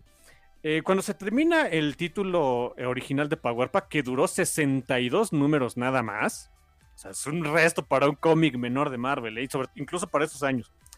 Después de que ahí acabó, la verdad es que estuvieron mucho tiempo en el limbo. Estuvieron saliendo algunas veces en Fantastic Four, estuvieron saliendo en. En X-Men. en X-Men, eh, varias veces en, aunque ni X-Men me parece, que porque eran, son muy amigos de Wolverine. O sea, es como que también el running gag. Wolverine siempre cuida a los chamaquitos salieron también, parece que por ahí tuvieron algo en X Factor. Ah, Avengers, hubo un tiempo en Avengers, creo, ya no estoy seguro, por ahí de principios de los noventas. El chiste es que hubo un, tiempo cuando eh, se hizo la transición eh, de, de, Milenio en Marvel, donde la idea era volver a utilizar a los personajes eh, juveniles si era necesario como que envejecerlos un poquito y llegó ese momento en donde aparecieron los Runaways y aparecieron los Young Avengers y Marvel dijo, holy shit, de aquí hay dinero. Para mantener mucho esa, esa dinámica de que se encontraran con, eh, con también otras personas jóvenes de, eh, o, crear personas jóvenes, nuevos personajes jóvenes para las audiencias jóvenes de esos años, como yo lo era. Es por eso que los Runaways y Young Avengers son mi mero mole, porque yo era, yo era el target audience mala onda y se los compré todititos, ¿eh? ¿eh? con ese énfasis se hicieron muchos otros cómics y otros equipos que pretendían no tanto emular, pero sí como que continuar con esa dinámica del, grupo juvenil. Se hizo un cómic eh, como que más extreme, más como que querían ser más edgy, no sé qué, que se llamó NYX. Eh, ah, también hubo. Sí. sí. Yes, o sea. Eh, que por cierto, eh, NYX es la primera aparición en cómic de Laura Kinney, después de, haber, después de haber aparecido por primera vez en televisión. Ella, Wolverine, la actual Wolverine, Laura Kinney, apareció originalmente en una serie de animación de los X-Men. Me parece, no estoy seguro, que era Wolverine and the X-Men o Extreme X-Men o algo así. Evolution, X-Men Evolution. X-Men Evolution, gracias. Eh, fue hasta NYX donde aparece por primera vez y si esa fue, era, iba a ser su, como que su papel, mejor no la hubieran puesto así, pero bueno, cada quien. Em, también hubo otro cómic eh, más o menos en la tónica de como que eh, e, entre Runaways y NYX quisieron sacar otro cómic que se llamó Loners. Los Loners eran antiguos superhéroes que fueron superhéroes juveniles que querían dejar de serlo por diferentes razones y trataban su vida de superhéroe como una adicción. no recuerdo a todos los que estaban ahí, sé que estaba una Spider Girl, estaba un mutantito chistoso, eh, estaba Darkhawk, me parece, y estaba Julie Power. Julie Power, ahí es la primera, me parece que es de las primeras veces donde ya la vemos como adolescente. Y una vez, ese cómic lo escribe este eh, CB, eh, Yashida, el actual editor en jefe de Marvel, pero bueno, que se hizo pasar por una persona japonesa para conseguir trabajo. Entre ellos este cómic de Loners, en el que eh, Julie Power por primera vez aparece, es de las primeras veces que aparece como un adolescente y quiere, quiere dejar su vida de superhéroe atrás porque quiere ser actriz de Hollywood insisto, no es la mejor representación de Julie porque la escribió pues un treintón, cuarentón que no tenía ya ni idea de cómo escribir a un adolescente, pero bueno, eh, las cosas pasan, ni modo, hay que uh, roll with the punches.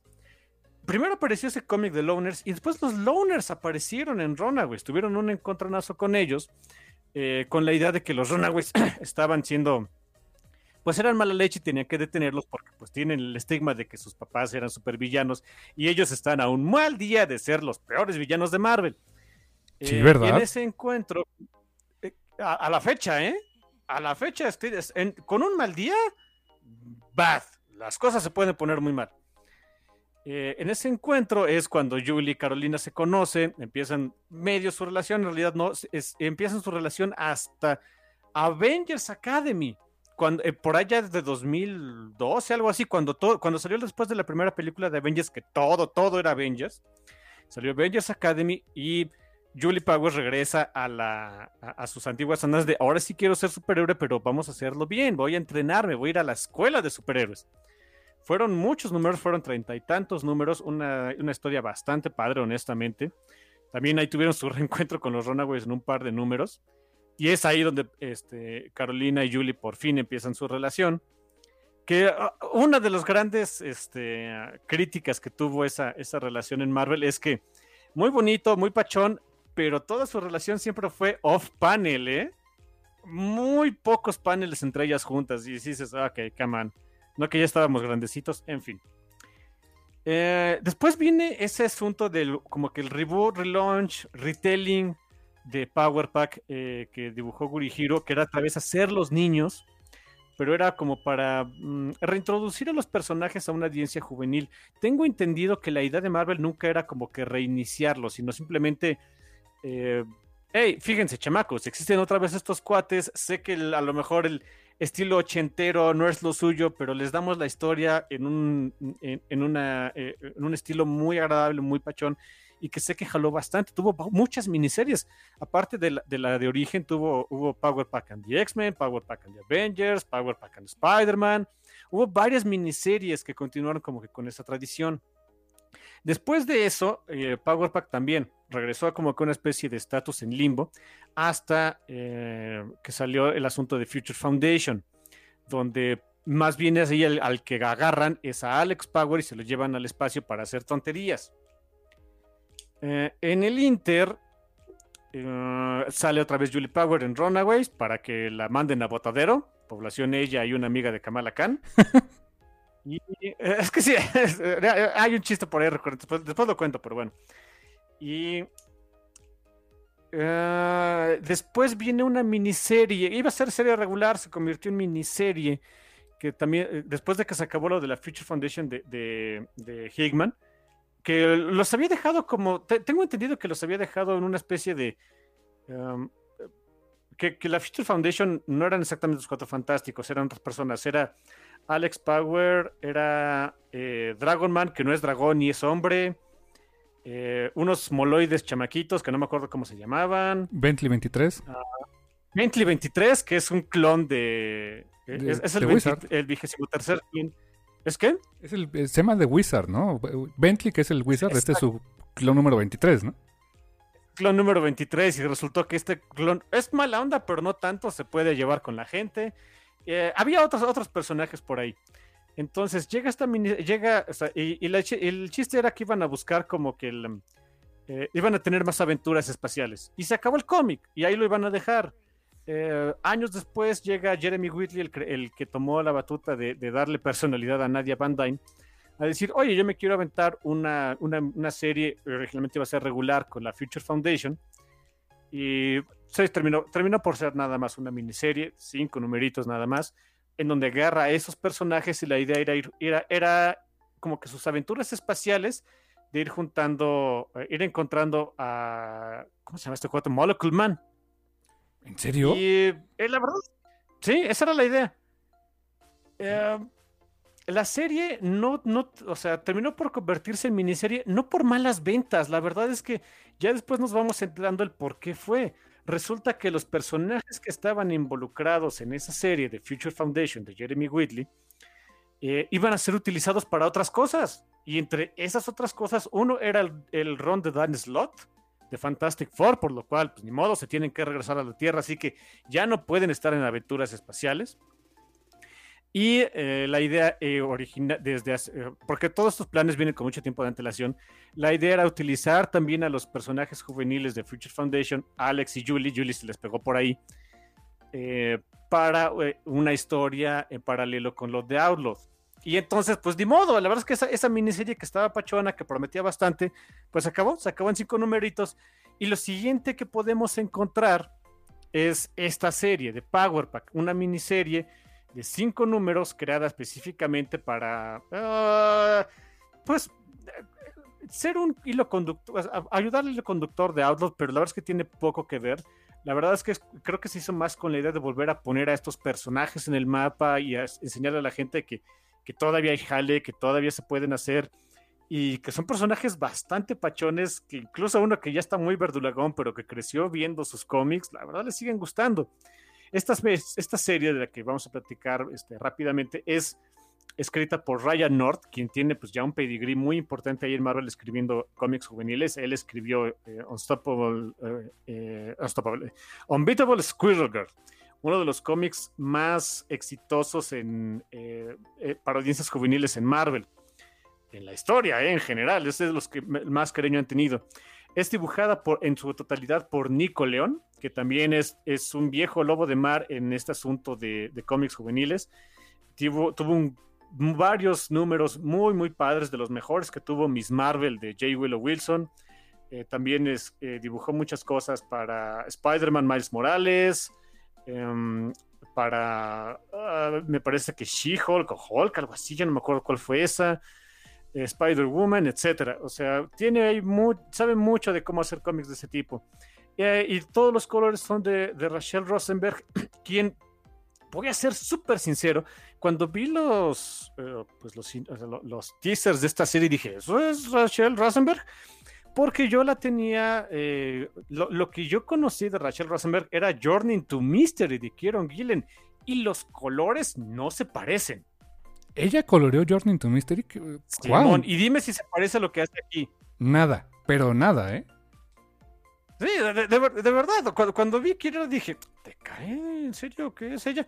Resulta que sí, y en los, la paleta de colores que utiliza va muy en juego del estilo que utiliza Nico León, que es un dibujo muy, eh, pues, más aventado hacia la dinámica, es, no, es no es fotorrealista ni mucho menos, es más evocativo, es, es te da la sensación de que es una serie de televisión animada, está muy padre, muy bonito, muy estético, colores en, tonos este, brillantes y pastel para que ya cachen la atención del ojo. Está muy, muy padre. La verdad es que es una miniserie muy, muy recomendable, ya sea que les guste el Power Pack o no. Si ustedes tienen chavillos que quieran introducirles este cómics, miren, con esto en particular, porque empieza con una introducción de quiénes son ellos. Y antes de empezar ya con el review, ya viene en forma, yo nada más quiero dar por ahí el shout a Israel el Dark Ortiz, que por ahí me escribió en la semana esas coincidencias de la vida. Me escribió ahí en Twitter de que terminó de leer el cómic de Power Pack y se le hizo super pachón y larante y no sé qué. Eh, Israel, me hubiera encantado tener un poquito más de, este, interacción contigo ahí en Twitter en esta semana, pero no podía echar este, el, el spoiler del programa, pero súper kudos por ti, porque justo en la semana en la que me dijiste eso, íbamos a hacer un, programa de Power Pack. No podía decírtelo, ni mucho menos, pero bueno. Eh, saludos también al buen Darko, sí, cierto. también me lo, me lo comentó por ahí en Facebook y dije, mira, qué casualidades de la vida. eh, si no, no podíamos decir mucho, pero bueno, ni modo.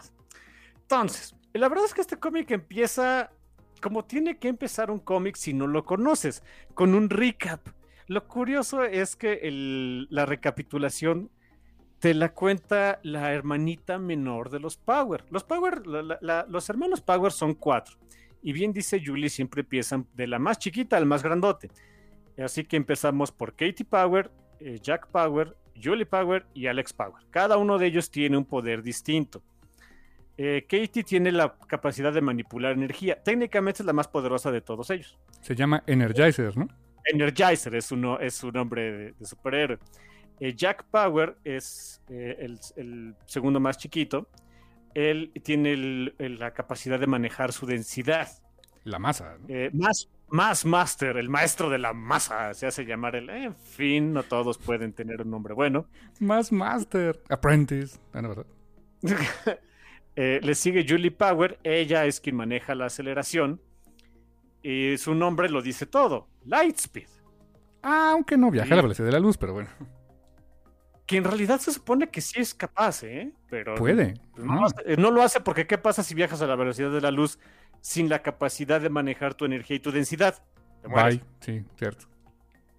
Así que no, no lo hace por eso. Y por último, o en un principio ustedes eh, lo que gusten, está Alex Power, que él maneja la gravedad. También hartamente poderoso. Y no me acuerdo cómo se llama este dude de su Zero G. número Zero G. Ah, sabía que era algo así era, algo, así era como Sub-Zero. y este. sorry. Y les digo que el recap lo, lo, cuenta Katie, pero te lo cuenta Katie como ella hizo un cómic, un cómic como lo hubiera hecho un niño como de 10, 11 años, para contar su historia. Y la idea era que iba a ser el regalo de aniversario de sus papás. Tres paginitas así dibujadas muy pues, como un niño de 10 años. Y ella bien pachona enseñándole a sus hermanos de, pues miren, este es el regalo de aniversario de mis papás. Y los otros hermanos es de, Katie, no. ¿Y quién te enseñó palabras como sock? Eso no se dice, niña, ¿no? Algo que tiene el cómic de Power Pack, sobre todo este cómic de Power Pack, eh, que voy a ser súper sincero, no todos los cómics de, de, este, de estos personajes lo tienen. Es un increíble balance entre las personalidades de los personajes, porque cada uno de estos, eh, de estos cómics, de estos números, es contado a través de los, de los ojos, o de la narración por lo menos, de cada uno de los hermanos Power. El primer, eh, el primer cómic, el primer número, es contado a través de, de, los ojos de Katie. Así que vemos, pues, es algo que me sorprendió mucho que Ryan North haya podido manejar tan, no quiero decir fácilmente, pero lo hace ver fácil. Seguro que costó mucho trabajo, pero hace ver fácil que pueda meterse en la cabeza de diferentes personajes, utilizar un léxico distinto, frases distintas, una cadencia de, hablar distinta para irte contando la historia. Holy fucking shit. Muy difícil de hacer con dos personajes. Hacerlo con cuatro, de veras, mis respetos, mala onda. Es una de las cosas que yo le decía a mi hermano en, en la semana, le escribía por WhatsApp, que estaba fascinado con el cómic. Me lo, me lo eché en un día.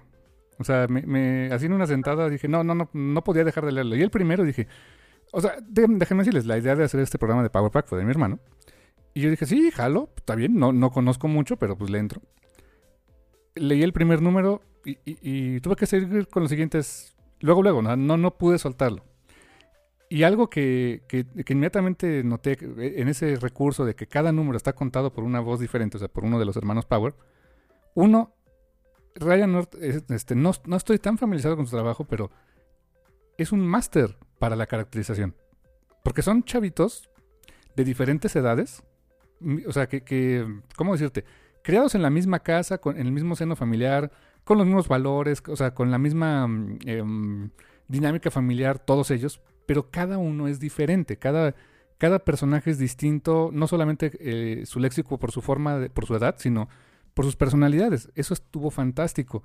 Y eh, lo noté perfecto, por ejemplo, cuando Katie en el primer número este, habla, o bueno, cuenta la historia, sus frases son cortas, eh, usa muchos, muchos, muchas frases cortas, punto, otra frase, punto, otra frase, que es el speech que podría tener un niño de 10 años. O sea, no hace um, frases muy rebuscadas porque aún su, su capacidad este, cognitiva no le da para, para hacer muy verbosa. Pasa el siguiente número que creo que lo cuenta um, Alex, me parece. O Julie, no me acuerdo el segundo, bien. El segundo es Alex. Sí. El segundo es Alex. Y notas, eh, es, el, es el completamente lo opuesto, que eso también estuvo muy interesante de ver. Cuando el primer número es contado por la más pequeña, el siguiente, el número dos es por el, por el, el mayor, que está el fenómeno del número dos que decías al principio del programa, de que a ver si te engancha. Dude lo hizo sin problema. O sea, pero parecía, como dices tú, que no, que no tuvo esfuerzo para hacerlo, lo hizo sin problema alguno. Y en el segundo número que cuenta Alex, que, que él lleva la narración, son frases más complejas, estructuras eh, verbales diferentes.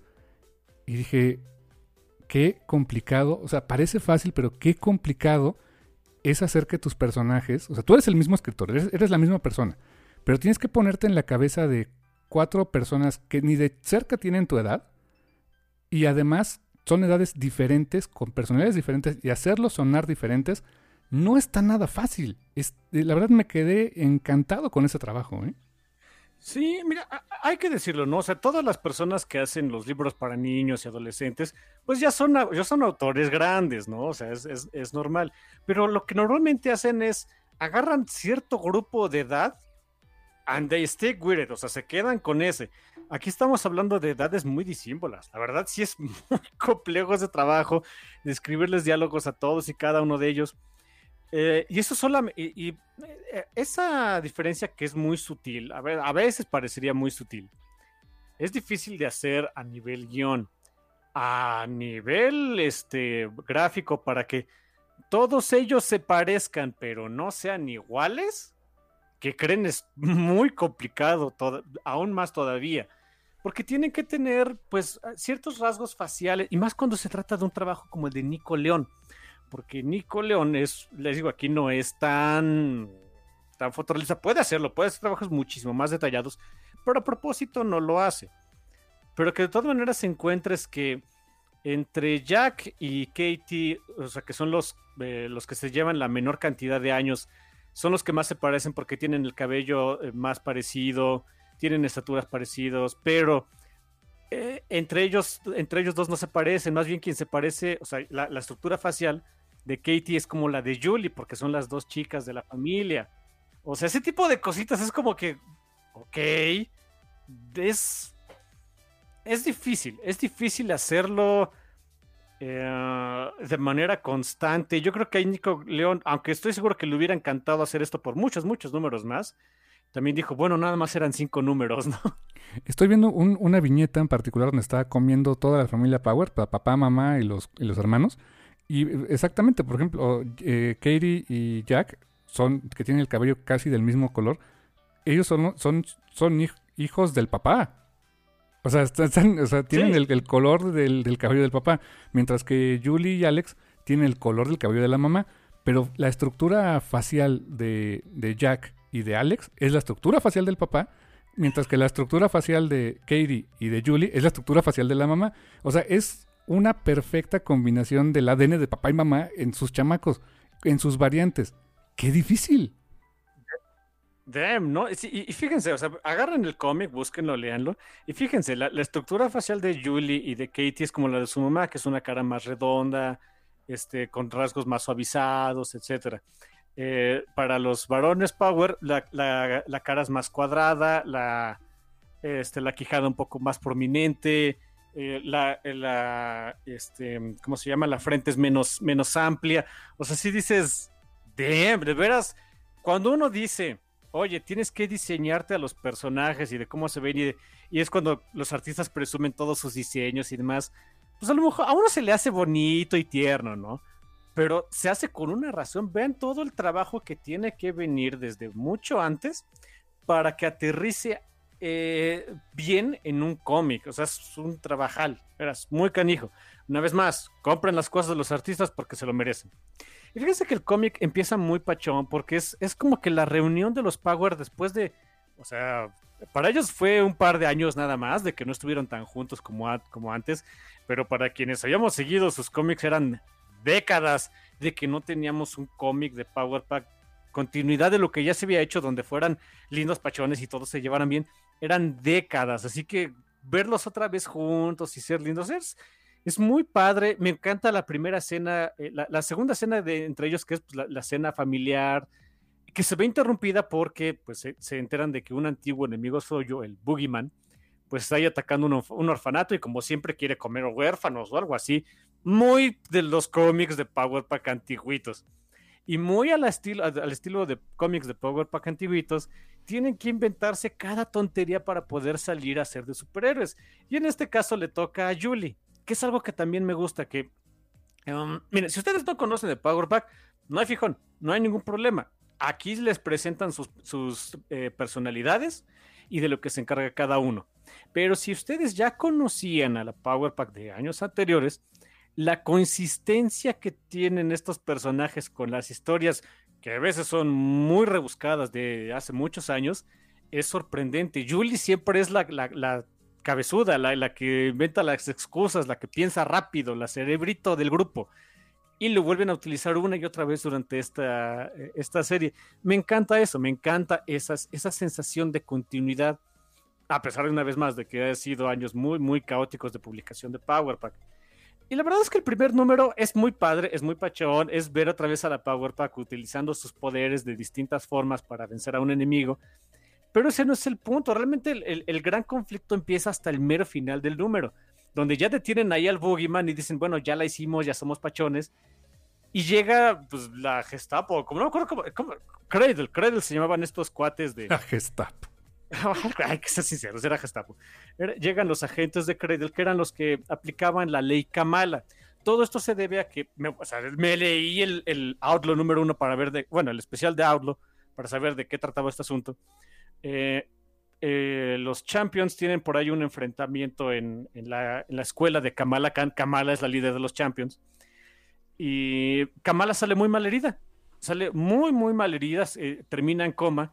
Y el, gobierno estadounidense hace una ley en su nombre para prohibir que eh, vigilantes menores de edad puedan ser vigilantes. Necesitan o ser mayores de edad, mayores de 21, o tener una especie como de mentorship. Si no, no puede ser superhéroe. Y es lo que le caen a los, a los Power. Y les cae todavía más en sorpresa porque ellos no estaban ni enterados. Eh, tan, o sea, Julie y, Alex ni siquiera estaban en el planeta para enterarse de eso. Así que dices, ok, ya uno va viendo de qué va a tratar el asunto. Es cómo le van a hacer, cómo le va a hacer la familia, la familia Power para eh, poder seguir siendo superhéroes eh, saltándose la ley, la ley Kamala. Y en el número 2 nos introducen a un personaje nuevo que dije, eso se está volviendo un, ¿cómo decirte? Un tropo recurrente en Marvel, parece, y, nos, y nos deja una gran lección. Cuando veas a un personaje nuevo, superheroico, y que parezca demasiado bueno para ser verdad, no le creas. Es demasiado bueno para ser verdad. Ahí es donde yo dije, mira, Julie, valdría la pena tragarse un poquito el orgullo. Le marcabas a tu ex, le dices, oye, ¿Cómo te fue con eso de, tener un mentorship de un este eh, de un superhéroe adulto que, quiso hacer, eh, hacer los superhéroes a ustedes? ¿Le salió bien? Y creo que Carrie le hubiera podido decir, no, casi me muero, run away. Pero bueno. No, lo haga, compa. Le ganó el orgullo. Porque sí, eh, mi hermano está hablando de aquel, ya hablamos de ese, de ese, de ese volumen de Runaways, donde apareció el Doctor Justicia and the Jerk of Team. Y el Doctor Justicia, quedamos que ah. es Evil. Es Evil, es Batman, es Batman y Batman es Evil. Apropiadamente ese, ese volumen eh, llamado Canon Fodder. Carne de cañón. Pues aquí aparece básicamente otro Doctor Justicia. sí, el... ¿Cómo se llama este? El agente, Éter. Santo Dios. Damn. Es muy, también es muy mal nombre, ¿eh? Y aparte es un personaje que, que, que, es es mediocre. O sea, es medio fuerte, vuela, es medio rápido para volar. O sea, es, es el Captain Airbrush, ¿no? Si se dan cuenta, o sea, el, el, el, agente Ether, o sea, la, forma en la que lo está describiendo mi hermano es. Tiene todos los poderes de la Power Pack, pero a la mitad. pues sí.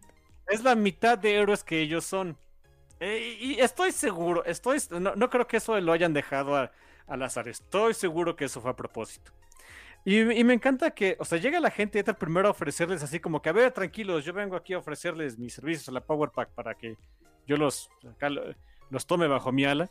Y al principio, pues, les, los de Cred le dicen, no, no se puede, o sea, primero se van al, al bote un rato y van a la corte y luego vemos. Y me encanta que tiene que ser Julie la que pues aplicando a que es la más cerebrito de todas, le dice, oye, aplica esta ley con gente como mi hermano, que es que fue eh, envejecido de manera artificial por medio de, la, de, las leyes de la relatividad en el espacio, o sea, salió de una edad, pasaron muchos años para él, pero aquí no tantos, técnicamente ahorita tiene menos de, de 21, pero para él ya tiene más, tiene 21 por lo menos, hay un hueco legal ahí, nos podemos ir a juicio, aquí está el, nombre de mi abogado, se llama Matt Murdock, les hago, y si no les hago más bronca con she los de Credit dicen, ya, ok, lléguenle, búscate un, mentor y luego vemos. ahí me, gustaría tomar un, momento para decir que aparte de, de, escribir muy bien a sus personajes, de plantear muy bien sus escenas, el, señor Ryan North tiene un sentido del humor fantástico. Porque eh. un, una... algo que, que, por cierto, aquí tengo que darle el bonito shout a mi esposa porque si no es por ella no hubiera entendido el chiste. Eh, cuando, cuando Julie le está explicando a la, a la teniente esta de Cradle de por qué no se los debe de llevar, eh, algo que le dice Julie es que sería un atentado contra, chécate, le dice, sería un atentado contra la identidad, la, la propiocepción y el, y el ser. Y la, y la técnica que hizo ahí es decir una palabra, big word, o sea, una palabra rimbombante, para sonar muy electrodoméstica, ¿no? Y que la gente se pues, dijera, ah, sí, tienes razón, este, ya vete, ¿no? Y resulta que propriocepción o la propriosidad es esa capacidad que tienes que con tu manita puedes, si metes la mano en, un, en una bolsa y estás buscando algo, sin, sin verlo lo puedes distinguir. Eh, no tiene nada que ver con lo que le dijo Julie. Pero Julie muy hábilmente le dice, pues yo solté una palabra grandota y rimbombante para que su cerebro chiquito nos dejara ir y le salió. Que una vez más te digo, si no han leído nada de Power Pack antes, perfecto, saben que Julie hace esto. Si han leído los cómics antiguos de Power Pack, saben que eso lo hace Julie a cada hijo rato. Es bien verbo. Es bien jijamente verbo. Es la veintiúnica razón por la que tiene novia, ¿eh? es un desastre la pobre Julie a veces. Me, encantó ese detalle. Yo no sabía eso de Julie y está fantástico, me encantó. ¿eh? Sí, sí, sí. E, ella, ella tiene eso, ella es así, o sea, saca la Power Pack de muchas broncas con labia. Qué útil. Eh, la verdad, está canijo. Ah, ah, de esos, de esos miembros del equipo que todos nos gustaría tener, pero bueno. Va la Power o sea, se va la Power Pack, se le, da aires así como que, Nel, Capitán Ether, no nos lates, vamos a buscar. Este, tenemos muchos amigos superhéroes, alguno va a querer ser nuestro mentor. Es algo que también me encantó. Reconocen que la Power Pack ha estado metida hasta con el perico y que conocen a medio universo Marvel. Y dicen, bueno, pues alguno de nuestros amigos nos va a poder ayudar a ser este. Eh, a, ser mentores y pues ya no tenemos bronca, ¿no? Y empieza un, un, montaje muy bonito de pues van los, pues, los pobres cuatro Power Mensos ahí a buscar diferentes mentores. El primero van, pues, por eh, petición de Julie, pues vamos con Capitán Marvel, vamos con, con Carol porque pues sus poderes son eh, adyacentes al de todos nosotros. Y no, no puede porque este, estaba fuera del sistema solar. Ya ni modo. La segunda opción me encanta. Se enteraron Katie y Jack que había Frogtor. Y dicen, oye, vamos por Frogtor. Es Frog of Thunder, ¿no? ¿Y qué pasa? Que sí, van a Asgard y los recibe eh, la nueva guardiana del Bifrost Bridge, que es Lady Sif. Wow, wow, wow, wow, wow, wow. ¿Sif es la guardiana del, del Bifrost? Simón. Wow. Me pregunto, eh, ¿quieres saber qué le pasó a Heimdall? Sí. Se murió. Fuck. no la vio venir. Ja. Ja, ja, ja. No más. Pues sí, ella es, ella es la nueva guardiana del, del Bifrost. Wow, ok. Y me encanta que, o sea, sí, sí le pregunta. Y, primero esta Sif de no, no, no. O sea, sé que vienen para, para ser este. Eh, eh, pues educados por todo, pero nuestro reino tiene, tiempo y, los, los Power más chiquitos. De, o sea, sí, sí, sí, sí. Pero ¿qué pasa con Frogtor? Y hasta tienen un letrero en Asgard, ¿no? Que dicen, no, no sabemos dónde está Frogtor. Y además es muy insultante que consideren que una simple rana de, de Midgard sea un perfecto sustituto para nuestro literal rey. Lléguenle. no, yo, yo estaba botado de la risa con esa secuencia. Dije, no manches, no, tengo que seguir leyendo. O sea, número dos, la, maldición de números que decías, ya, la conjuramos aquí, quería seguir leyendo más. Sí, sí, e, e, es, lo padre. Y, van con otros personajes, Hulk, o sea, Hulk no los iba a recibir, estaba por ahí encarcelado. Iban con, con Deadpool, sí los quería recibir, pero cuando empieza, pero cuando se dan cuenta de quién es Deadpool, así de, mejor no, gracias, así está bien. Y hay un detalle muy padre. Hay una cenita, es, un panel, es un, es un panelito nada más, donde van con Tony Stark, con Iron Man. Ahí les va, este cómic se retrasó mucho por la pandemia. Originalmente, este no iba a ser Tony, este, primero iba a ser Tony Stark, se retrasó por la pandemia. Empezó a salir el asunto de Invincible Iron Man, donde ya no era Tony Stark, era Arno Stark Entonces, Nico León tuvo que regresarse a sus dibujos originales, dibujar a Arno Stark y entonces cambiar el. y, Ryan North cambiar el, eh, el diálogo para que fuera Tony. Se retrasa todavía más por razones y entonces tiene que regresarse Nico León y Ryan North a modificar otra vez el cómic para que otra vez fuera Tony. Uh, que la canción. Sí, eh, eh, cuando salió este número, Ryan North es de las cosas más, pues, eh, inofensivas para el escritor porque todo lo que tuve que hacer fue mandar cambiar diálogos y, el letrerista me dijo, creo que es Clayton Cabos, dijo, no, no hay bronca, pues, lo, tengo el archivo aquí rápidamente. Para Nico León, por otro lado. Así otra vez. Sí, Nico León y Rachel Rasenberg así de, bueno, a ver, pues ya, ya me pagaron, ¿no? Pues va. Sí, que, de hecho el diseñito rápido es, es eh, la serie fue una de, de, que se llamaba Iron Man 2020 que estaba, que estaba basada en un, en un verdadero Iron Man del año 2020, bien futurista, que se creó en los 80s. O sea, se les hacía así como que, uy, el 2020, ¿no? Con un diseño... uy, sí. Con un diseño bien feo, tenía unos engranes bien raros. Y, por cierto, nota al margen, si les interesa ese cómic de Iron Man 2020 por razones. Uno, lo pueden encontrar en español, lo publicó Smash, for reasons. Y dos, hay todo un episodio de una serie eh, documental de, este, acerca, de, acerca de, los cómics de Marvel en Disney Plus, donde cuentan la historia de ese cómic y de cómo se, de cómo se hizo ese cómic eh, con el guion de Dan Slott. Está bonito el episodio, chequenlo, está, está padre. Yo por ese episodio me enteré que existía ese cómic moderno de Iron Man 2020 y cuando vi aquí a, Arno Stark en ese dije, ah, pues es Arno, Tony, o qué rollo, pero ahora entiendo la confusión, ¿por qué, ¿por qué me confundí un poquito con eso? Sí, al principio era un Iron Man normal, después ves que tiene el diseño de los engranes feos y demás. Bueno, ya cuando le pidieron el último cambio dijeron, ya no, o sea, es que esa parte ahora sí que ya, ya no la podemos rasear, no sé si se perdió el archivo, no tengo idea. Lo que pudieron hacer fue retocarle para eh, quitarle los... Pues si te das cuenta, el dibujo es, se ve de lejos, pero se ve todavía menos detallado de lo normal. Lo que hizo Nico León, o lo, que él cuenta, es le quitó rasgos para que fuera Tony, o sea, para que le pudieran decir Tony sin que se notara que era Arno. Mm, con razón. Pues ni modo, ¿no? Se hizo lo que se pudo. Qué interesante, con razón dije, mm, ok, es un Stark, ya me voy. O sea, pero fíjate, hay toda una historia detrás de eso, ¿eh? Hay toda una historia editorial de broncas y de pandemias detrás de dos paneles, en fin. Total que Stark los manda a la goma y les da una canasta de frutas para, para limpiar su conciencia. Y ellos bien felices porque al menos ya tienen fruta para merendar, ¿no? Eh, pero siguen tristes los Power porque de todas maneras necesitan un, pues un mentor y terminan por hablarle. O sea, una vez más, si llega un superhéroe y te da su tarjeta de presentación diciendo soy héroe, corres. Ni volteas. Porque le pasó a Runaway, si les fue, y entonces, pues como también les dio tarjeta de presentación a la gente Ether a, los Power, pues le hablan y llega la gente Ether. Y me gusta, o sea, me gusta cómo los, la verdad es que los marea. Les marea diciendo, miren, ustedes son muy poderosos, mucho más poderosos que yo.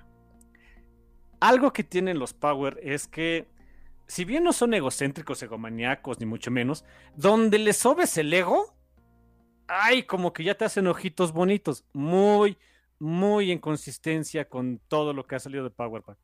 Dice, mira, ustedes son muy poderosos, pero ¿han pensado la, capacidad de sus poderes para acabar con el crimen sin tener que salir a golpear criminales? Y les echa un rollo ahí de cómo pueden generar energía limpia y no sé qué. Y de, órale, Power Pack, vénganse conmigo y, y van a ver que ustedes van a hacer ahora sí una diferencia en el mundo. Todo sonaba demasiado de miel sobre hojuelas. Y sí, una vez más, si el, superhéroe mentor te quiere tomar bajo su ala y te da su tarjeta de presentación, va a terminar siendo un supervillano. Y resulta que es un supervillano. Es de Wizard. Sí, el Bentley original. El Bentley original. Y él hace lo que toda la vida siempre ha querido con la Power Pack y Fantastic Four y Franklin Richards y todo el mundo, que es robar sus poderes. Eso es como su running gag del Wizard, ¿verdad? Eso es eso es él. Es lo que siempre ha querido, es lo que siempre hace y nunca le sale. Sí, en ese sentido es como... había un personaje... ¿Cómo se llamaba este? Ay, había unos empatoaventuras que. Los. No, esta maléfica, no me acuerdo que siempre quería algo de magia y no sé qué. Nunca le salía. Salían este. El rival de Rico MacPato que quería su dinero y nunca le salía. Hagan de cuenta. Si vieron Saturday Morning Cartoons, ya conocen cómo es de Wizard. Mágica. Eh, bueno, Mágica the Spell es en, en, inglés. Aquí les decían en los de Pato Donald que yo leía de chiquito, ¿eh? ahora que me estoy acordando, le decían Amelia, la bruja Amelia. la bruja Amelia, exacto. Y lo que quería era la, moneda número uno de, Rico MacPato. Porque se supone que esa moneda era muy poderosa. O sea, es una moneda común y corriente, pero decía que como fue la moneda número uno que ganó MacPato en la vida trabajando, pues le trajo suerte y por lo tanto decía que esa moneda era la clave para hacer un super hechizo y no sé qué tanto rollo. Exacto. Nunca lo consigue. No. Igual el Wizard, ¿no? Igual el Wizard. Llegamos al número 3 y me encanta el número. Eh, yo creo que el número 3 es mi favorito.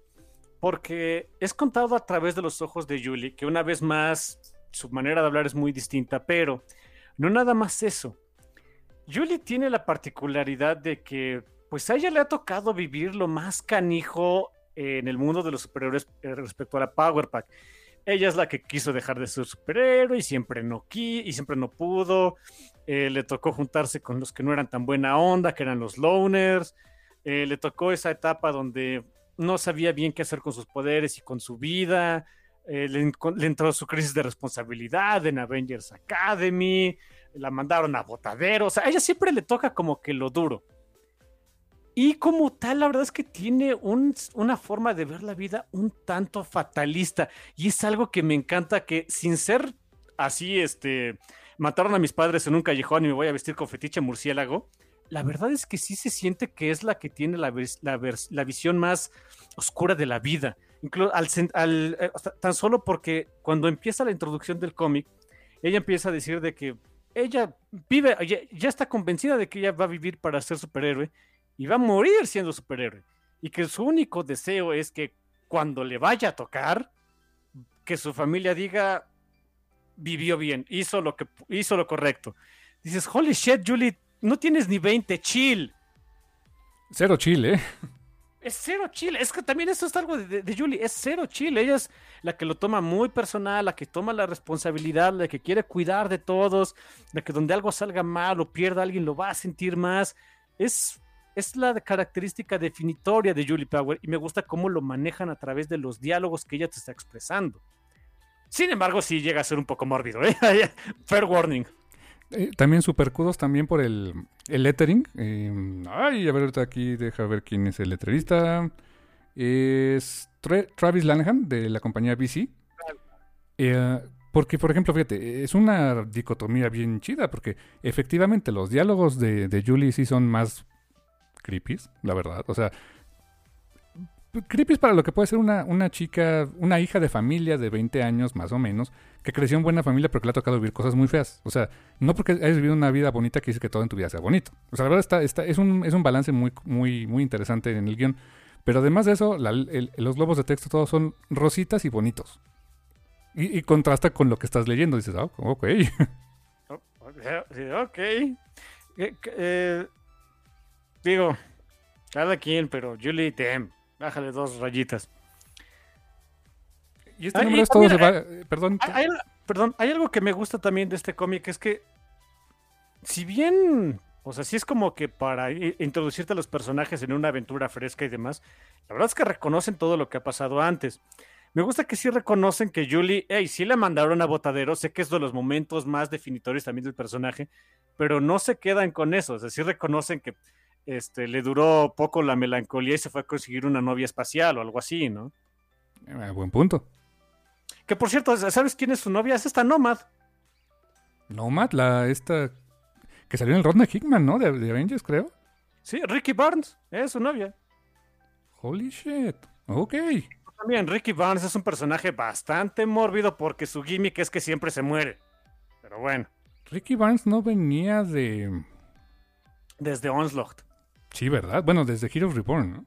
Desde Heroes Reborn, después de lo de Onslaught, sí, sí, sí. E, ella, en, su, en el universo que Franklin creó, en fin, eso es otro rollo. ella es la mm, hija o sobrina, algo así, de, de Bucky Barnes. Y es quien acompañó al Capitán América, en realidad. Dibujada muy feo por Rob Liefeld, por cierto. Sí, sí, sí, ok, hay que ser sincero en eso. Entonces era otro asunto. Ya eso no pasa aquí. Y, ese, por sí, nota al margen, ese fue el cómic que me dieron en, Fantástico cuando me suscribí a Fantastic Four y me dieron, net, pues hay Capitán América, ¿lo quieres? Bueno. y este, como no, como no podías decir no, pues no, ya órale, me lo quedo. Sí, así de bueno. O sea, yo que ya Jim Lee me dieron Rob Liefeld. Mm. Mm. En fin. En fin. Me encanta este número porque se empieza, o sea, sí empiezan a ayudar a, la gente, a la aparentemente gente hétera a generar energía limpia y no sé qué. Y empiezan a notar que como que cada vez están más cansados, tienen hambre. Hay una cena otra vez donde se van a cenar con sus papás, están ahí en la casa y están tragando como niños de hospicio, o sea, de veras se, se atascan y no tienen llenadero porque se sienten cada vez más débiles. Se les hace raro, pero pues los dejan así de, pues bueno, ya ha de ser porque estamos utilizando mucho nuestros poderes después de mucho tiempo. Eh, pasa el siguiente día, van a recoger a, Katie y a, Jack de la escuela. Y eh, se encuentran con un... Tienen que meter a alguien para que haya bronca. Hay un atraco de un viejo favorito mío que es Taskmaster. Ah, y el Tasky. Eh, está por ahí, digo, cometiendo sus atracos. En, en un, circunstancias normales, Taskmaster no es rival para la Power Pack. Ni de broma. Porque no hay nada que copiar. Pues no, ¿cómo vas a copiar siendo un humano normal volar o la densidad o algo así? Pues no, así que en circunstancias normales la Power Pack le hubiera roto el hocico bien y bonito, pero estaban muy debilitados, ninguno de ellos podía utilizar sus poderes bien, así que tiene que recurrir Julie a, una vez más, ser la cerebro del equipo, utilizar el, ego de, de Tony Masters en su contra y por fin logran derrotar a, Taskmaster, aunque sí les costó. Se dan cuenta de que, oye, esto no está jalando. Van con el, agente, a reclamarle. Y obviamente, este, se, revela que es un supervillano y empieza a monologar. Hay un detalle súper padre que es cuando está el monólogo de, de, de Wizard, también está el monólogo interno de Julie. Sea, mientras que Wizard anda diciendo de que voy a robarle sus poderes y los voy a ocupar como ustedes nunca han podido, bla, bla, bla, bla, bla. Julie está diciendo, esta, o sea, yo sabía que algún momento me iba a tocar, pues ya ni modo. Ahora sí que saca fuerzas donde no sabía que tenía que, que todavía le quedaban. Y sabía que este momento iba a llegar y que le va a tocar morirse de una vez por su familia. Y dices, Julie, chill, por dos instantes, por dos minutos, mujer, chill. Sí, la verdad es que tienes razón, es la más mórbida de todos. Y, y con justa razón. Sí, o sea, también eh, es, un buen desarrollo de personaje y es, un, es una característica que me gusta, que me gusta que esté, pero de repente sí es un poco de, oye, uh, podríamos bajarle un poquito a esto, pero bueno, en fin, ¿no? O sea, e, es padre que existen diferentes personalidades dentro de la Power Pack. Dicho lo anterior, normalmente mi personaje menos favorito de la Power Pack es Jack, porque es medio cretino. Y eh, yo dije, bueno, el siguiente número va a ser con él, va a ser narrado a través de sus ojos. Dije, es el personaje que se me hace más difícil de manejar en toda la Power Pack, porque es parte del equipo, pero no es exactamente el más carismático, ¿eh? No, y, es el que tiene más ganas de destacar, por lo que entendí de este número, de, sobresalir. siempre ha sido así. Y es difícil manejar un personaje así sin, sin hacer que te caiga mal. Y fíjate que la forma en que escribieron sus diálogos y todo ese rollo se me hizo fantástica, muy de la chaviza, la verdad. Eh, porque prácticamente todo su, diálogo es como si fuera, mm, no es un monólogo este, convencional, es como si fuera un streamer contando a la gente lo que está haciendo a través de un streaming de, este, no sé, de, Instagram, de TikTok, de lo que quieras, y, y cómo, y le habla, o sea, crea un nickname para sus followers y todo.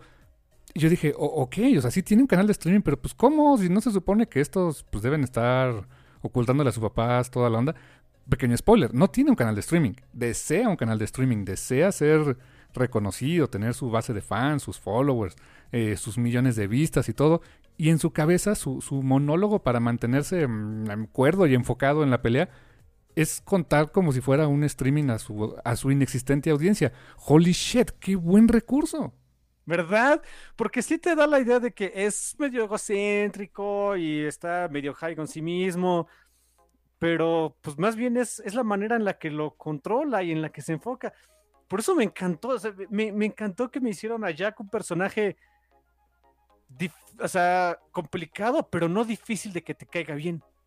Exacto, le dieron, yo desde mi punto de vista le dieron al clavo con esa, con esa forma de presentarlo, de, de, de, también de hacerlo, sí, sí, coherente con su personalidad, de que es, este, volteenme a ver, soy la estrella, lo que quieras, pero también sabe que, que es parte de la familia y que no puede traicionar esa confianza. E, eso se me hizo un, un equilibrio muy curioso y muy delicado de lograr, ¿eh?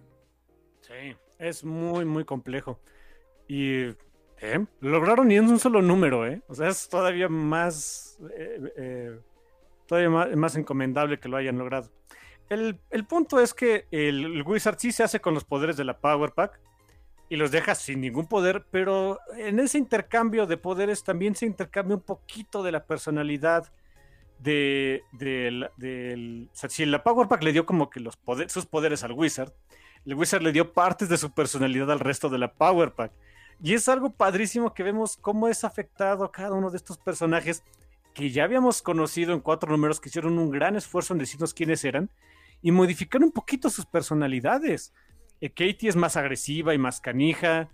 Eh, este Jack es un poco más controlado. Julie es todavía más pesimista. Está canijo, de veras. O sea, eh, ¿qué, qué jugada tan arriesgada de ya te introduje a unos personajes cuya personalidad asumo que ya te encariñaste con ella, ahora les doy un twist. Y no me acuerdo si es este número en cuál, pero, o, en el siguiente, pero eh, hubo un momento que me hizo muy creepy, donde Katie, que pues es la niña y todo eso, de repente se dijo, sí, vamos a matarlo, y todos de... ¿Really? O sea, no. No, Katie, no. y, es un, o sea, Después ya como que pasa el momento, pero, pero sí se toman eh, dos o tres paneles como para, para establecer así de, Katie, esta no eres tú. Katie, algo está mal, no manches, no, no, no me puedes decir eso, ¿no? Sí, sobre todo porque Katie siempre es el corazoncito del equipo. Es la que, una vez más, digo, no pasa nada si no lo conocías, pero si leíste los cómics de antes, era de, pues ella es la que como que calma a todo mundo, de haber chill, o sea, eh, pues, eh, eh, quien, quien, nos, da la sensación de inocencia y de, de y demás, y, y, el que la veas diciendo voy a matar a este infeliz es de no, es muy perturbador, ¿eh? Sí. Y, y tiene mucho sentido que, que, este número, que es donde se ponen ellos un poco más, mmm, podríamos decir, pues más oscuros y medio extreme, tienen a un invitado que durante mucho tiempo fue considerado eh, el, el, el luz canon de los X-Men.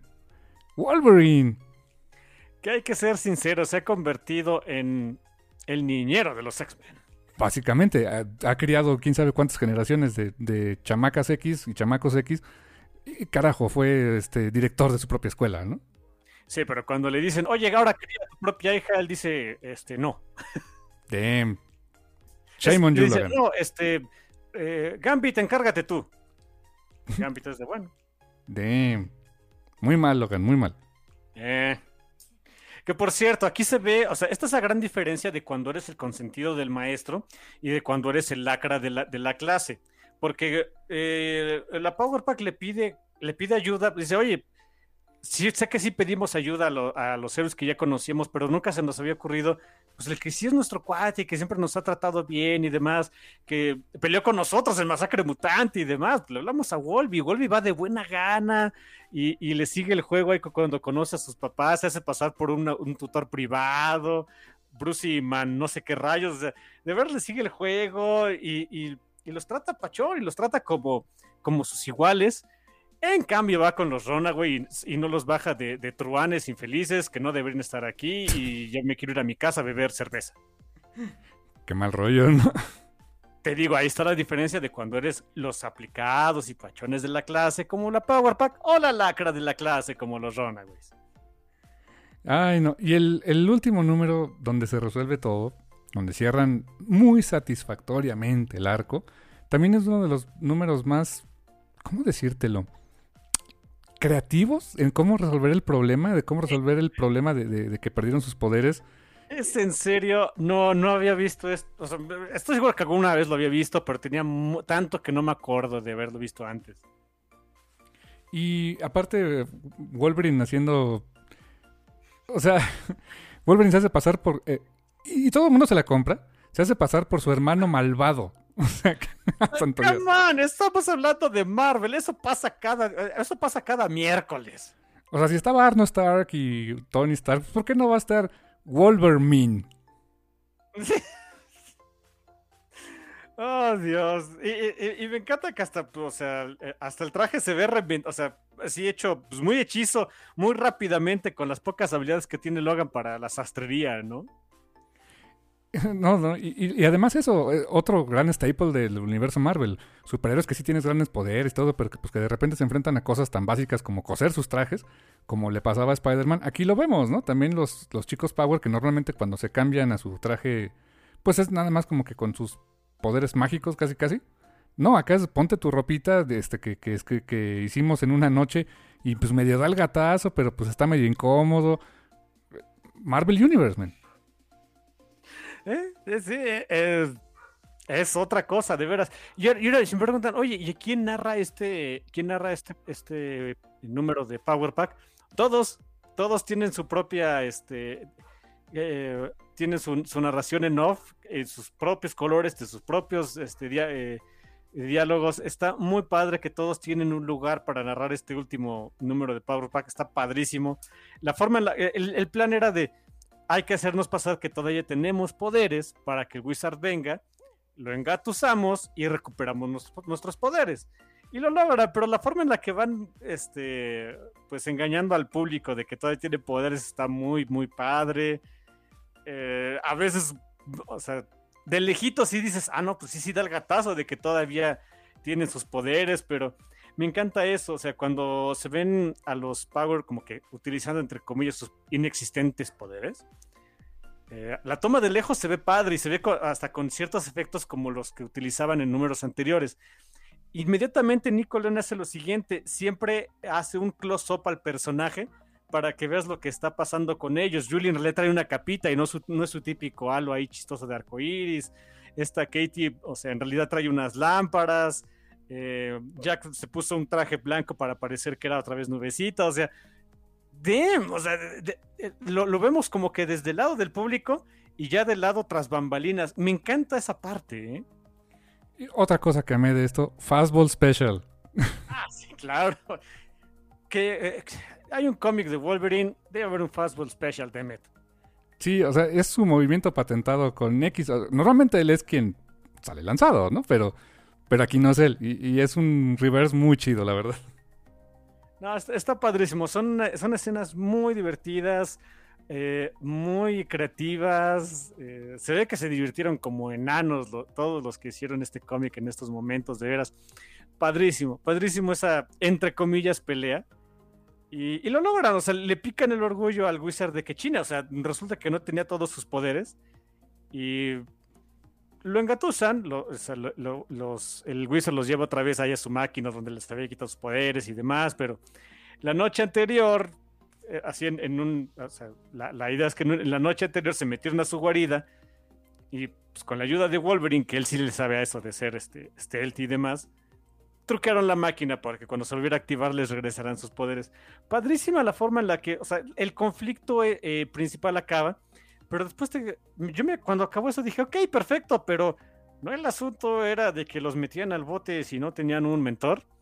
Y sí, lo arreglan de la forma más power pack posible. Se crean su mentor.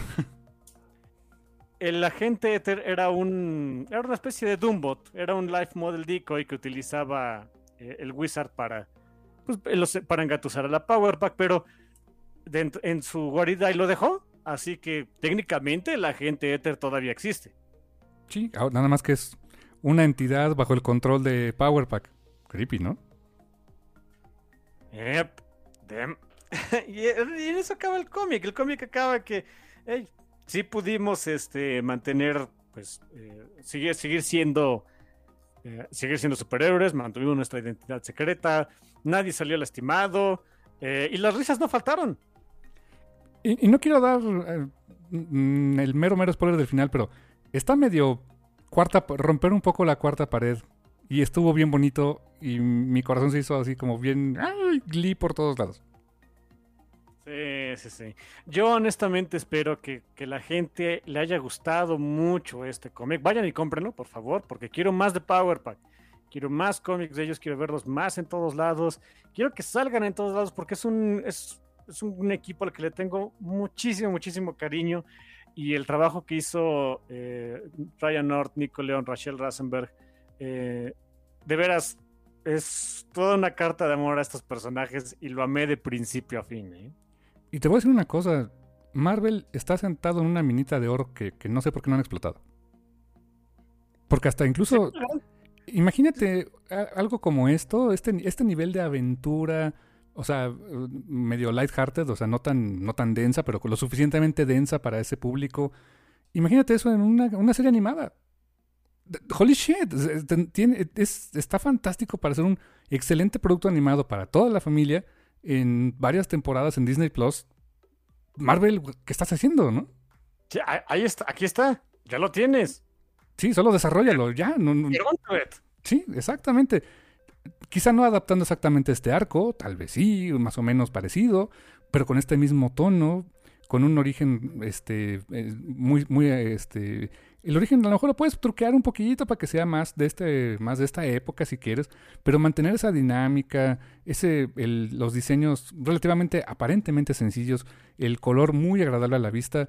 eh, sí, quiero más cómics de esto, o sea, ya me, me hice fan con esto de, con, con- con de este cómic cañón. Pero también pienso, qué gran oportunidad de, de- de, este, hacer algo eh, como neta, un tal vez Saturday Morning Cartoon, pero actualizado. Es una mina de oro, ¿eh? Sí, ojalá, ojalá, de veras que sí, que, que alguna de las dos cosas se cumpla, ya sea que haya más cómics de Power Pack idealmente, si no, pues por lo menos una serie animada o algo así, porque estos chamacos me han hecho muy feliz por décadas enteras y me encantaría, me encantaría que más chavillos y no tan chavillos los descubrieran porque sé que a ellos también les encantaría. Sí, no, de veras. Gran recomendación, carnal, gran recomendación.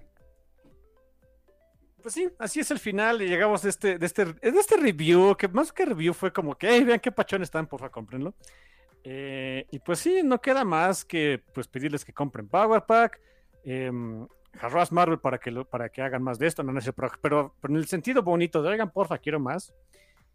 Y pues el mundo de Power Pack es muy, muy pachón, muy recomendable.